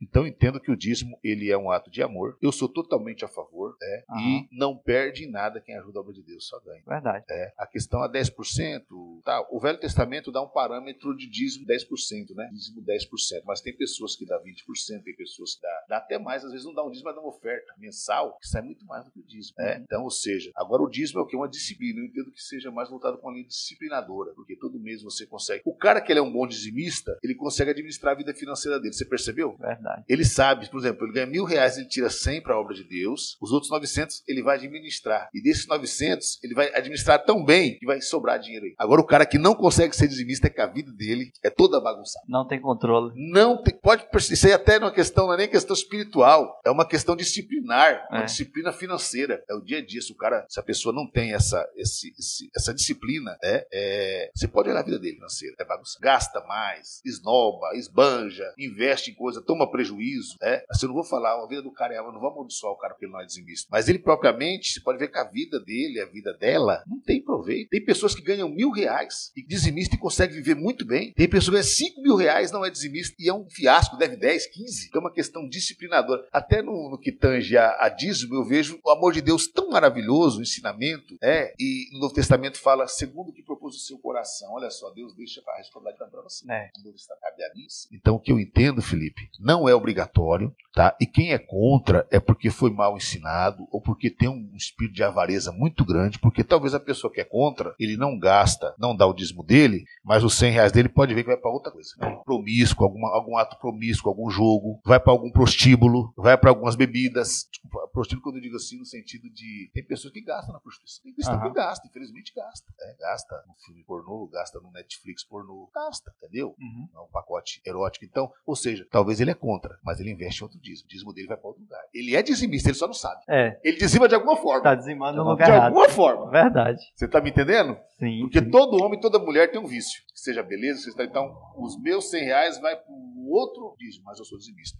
Então, todos nós somos dizimistas, sendo contra ou não. Agora, contra, quando você dá a entender, você diz contra o dízimo na que igreja. a Bíblia ensina, na igreja. Você levar uma oferta, você levar aquilo lá. Então, eu defendo a seguinte linha. Vamos explicar aqui para a gente poder entender. O dízimo não é obrigatório, nunca não é obrigatório no Novo Testamento, pelo menos na nossa linha. No Velho Testamento, acredito que era. No Novo Testamento é obrigatório, é um ato de amor. Como servir a Deus é um ato de amor. Ninguém uhum. te obriga. Você vai porque você entende Sim. que é o melhor caminho, que você tem é, plano de salvação. Então, o dízimo não é obrigatório. O dízimo é uma disciplina que, Deus, que, que propriamente Deus está nos ensinando algo. Questão financeira, pastor, tem segredo para mim ser rico? Trabalho. Mas a igreja, o pastor lá hora e fica, não, esquece, vai trabalhar. E outra coisa, seja, tenha disciplina com o seu dinheiro que você vai ser rico, entendeu? Uhum. Então tá aí, para mim a questão é essa. Então, sou a favor do dízimo não obrigatório. Quem dizima é abençoado, Deus honra, Deus abençoa. E a pessoa com seu talento consegue agregar e obter muito mais ganho sendo dizimista. É mais proveitoso ser dizimista do que, ser, do que não ser dizimista. Bom demais. É o que eu entendo. É, pessoal, conversamos aqui com o pastor Odilei Nunes, é. aqui no Lobato Cast. A conversa aqui foi extremamente proveitosa, pastor. Muito obrigado por ter recebido, é, atendido ao nosso convite. Gostei muito de estar conversando com o senhor aqui. E se o senhor pode preparar que a gente vai estar te convidando mais vezes aqui para participar do Lobato Cast. É, eu gostaria que o senhor e o Matheus, é, diante de tudo isso que a gente conversou, desse um recado final aqui para os pastores líderes aí de igrejas. Que bom. É, eu vou deixar aqui um, uma palavra Está escrito em João 8,32, né? Conhecereis a verdade e a verdade vos libertará. Então, a verdade da palavra de Deus, ela tem o poder de libertar as pessoas de coisas que muitas vezes estão a, levando elas a um caminho de destruição. Então, um bom líder, ele sabe e tem que entender que ele deve levar essa palavra, essa verdade. Não importa a oposição que se levanta contra essa verdade. Um bom líder tem que manter essa verdade, porque a Bíblia diz: Conhecereis a verdade e a verdade vos libertará. Eu deixo aqui meu abraço para cada um dos pastores que talvez vão estar ouvindo aí. Abraço também ao pastor de lei por ter aceitado nosso convite. Graça e paz a todos. E segue aí Lobato Cast, manda o link para outras pessoas. Eu creio que essa série, Desafios Pastorais, damos com vários assuntos aqui e cada assunto o pastor de lei deixou um pouco seu conhecimento, muito, que ele poderia ter falado mais, só que o tempo, né? Mas eu agradeço a Deus por ele, pela vida dele. Que Deus abençoe seu ministério, abençoe sua família, sua casa. Continue lhe dando sabedoria, entendimento, força, espiritualidade em todas as áreas da sua vida. Amém, pastor? Eu que agradeço primeiramente a Deus né, por ter fôlego de vida. Agradeço. Outra coisa, um detalhe, Felipe, só para finalizar, uhum. que faz um verdadeiro pastor, também um verdadeiro obreiro, é a sua esposa. Um grande líder tem uma grande mulher. Verdade. Tá? Então, eu falo que hoje a minha esposa ela é mais do que 50% da minha chamada. É, se fosse ela, com certeza, é, momentos que eu pensei em desistir, né, parar, e ela tomou as dores, né, defendeu, e a gente, é, às vezes, é, é, o pastor, ele é uma vidraça, tá ali, né, vida exposta, e você é cobrado demais, e às vezes o psicológico da sua esposa tem que estar tá bem, aguentar, ó, oh, pastor é adúltero, pastor é ladrão, é. seu marido é isso, é. Então, porque por trás dela tem uma família dela também que às vezes nem é crente, não é crente, então tem uma pressão. E a mulher Verdade. é o vaso mais frágil. Então, eu quero exaltar aqui a todas as mulheres de pastores que vocês trabalham nos bastidores. Eu acho que 80%, 70, 80, sei lá, 90% são as mulheres que estão caladas, que oram por nós, nos aconselham e que aguentam a pancada, né? E, e não desiste, né? Então, a minha esposa é o, o meu alicerce também, minha família, família, nós temos que ter uma boa família para ter uma boa igreja, nós temos que ter uma família saudável para ter uma igreja saudável, né? Uhum. E o pastor, ele tem que ter os seus momentos de prazer, de alegria, sair com a família, divertir, fazer o que ele gosta, uhum. porque ele é ser humano. Nós não podemos privar a nossa família de coisas porque nós somos pastores, porque o chamado meu, às vezes, não é para o meu filho. Meu filho, às vezes, gosta de fazer outras coisas, eu tenho que entender, entrar no mundo dele também. Verdade. Eu posso trazer o meu peso para ele. É, tenho que saber separar, ser cirúrgico, né? Separar. Então, louvo a Deus pelos meus filhos, pelos princípios que eu dei a eles. Não cobro eles de nada, cobro eles de ser criança, ter a infância deles, de ser um jovem normal, que uhum. tem princípios cristãos, nada mais que isso. E com o tempo, se tiver uma chamada, vai desenvolver, sem cobrança. Né? O que eu quero ser é que, que ele seja um cristão, que tenha condutas morais éticas na palavra de Deus, que possa morar no céu juntamente com o povo de Deus. E quero louvar a Deus pelo seu projeto, projeto Mateus, projeto Lobato Cast, que Deus abençoe. Projeto maravilhoso, vai render muitos frutos. Amém. Continue nessa peleja né? São duas pessoas intelectuais, eu vejo aqui que são pessoas totalmente aptas e preparadas, jovens intelectuais, formados, estudados, e é isso que nós precisamos de jovens de referência, né? Porque para fazer a diferença, e tenho certeza que o conteúdo vai ser de suma importância aqui, não pelo entrevistado, mas pelos entrevistadores. Nada, o pelo brilho, entrevistado. O brilho são de vocês, tá bom? Que Deus possa abençoar. Podendo Deus voltar, a gente volta novamente. Sim. E depois manda o link, manda tudo pra gente poder divulgar. Manda, e, e, vai ser uma benção em nome de Jesus. Com certeza, eu estou falando com os dois pastores aqui também. Amém? Amém. Três pastores, né? Glória a Deus, está ali. Em nome de Jesus. Amém. Que Deus abençoe todos que vão assistir. A paz do Senhor Jesus e muito obrigado pelo carinho e pela entrevista. Pastor, nós que agradecemos mas eu vejo que o senhor também é muito presente aí nas redes sociais. Como que o pessoal pode estar te encontrando aí, pastor, nas redes? Legal, bacana, Felipe. A gente tem o Facebook, né? Tem o AD Ponte Madureira, que a gente usa também para várias coisas. As pessoas ficam, pastor, né? mas não é, o, não, é o, não é um negócio da igreja. Gente, nós temos que colocar o, as matérias, todas as matérias, mostrar o outro lado da igreja, que as pessoas só espiritualizam demais. Então, uhum. vamos colocar de tudo, falar de tudo, fazer aquela falada mista. Uhum. Então tem a AD Ponte Madureira, tem o Facebook também, pastor Odirley Nunes, e tem o Instagram também, Odirley Underline Nunes 23, tá bom? São essas três ferramentas que eu tenho no momento e apresentando a vocês aí que queira procurar aí e nos achar na internet. Deus abençoe. Amém. Mateus, como que o pessoal pode estar te encontrando aí nas redes? Pode estar me encontrando no meu Facebook, Mateus Silva, e me encontrar também no meu Instagram, Teus Oliveira Silva, com dois S e H. Bom demais. Então, pessoal, conversamos com o Ordilei e com o nosso sócio aqui, Mateus, sobre desafios pastorais. Foi bênção. Que a graça e paz esteja com todos vocês. Amém. Amém. Amém. Glória a Deus.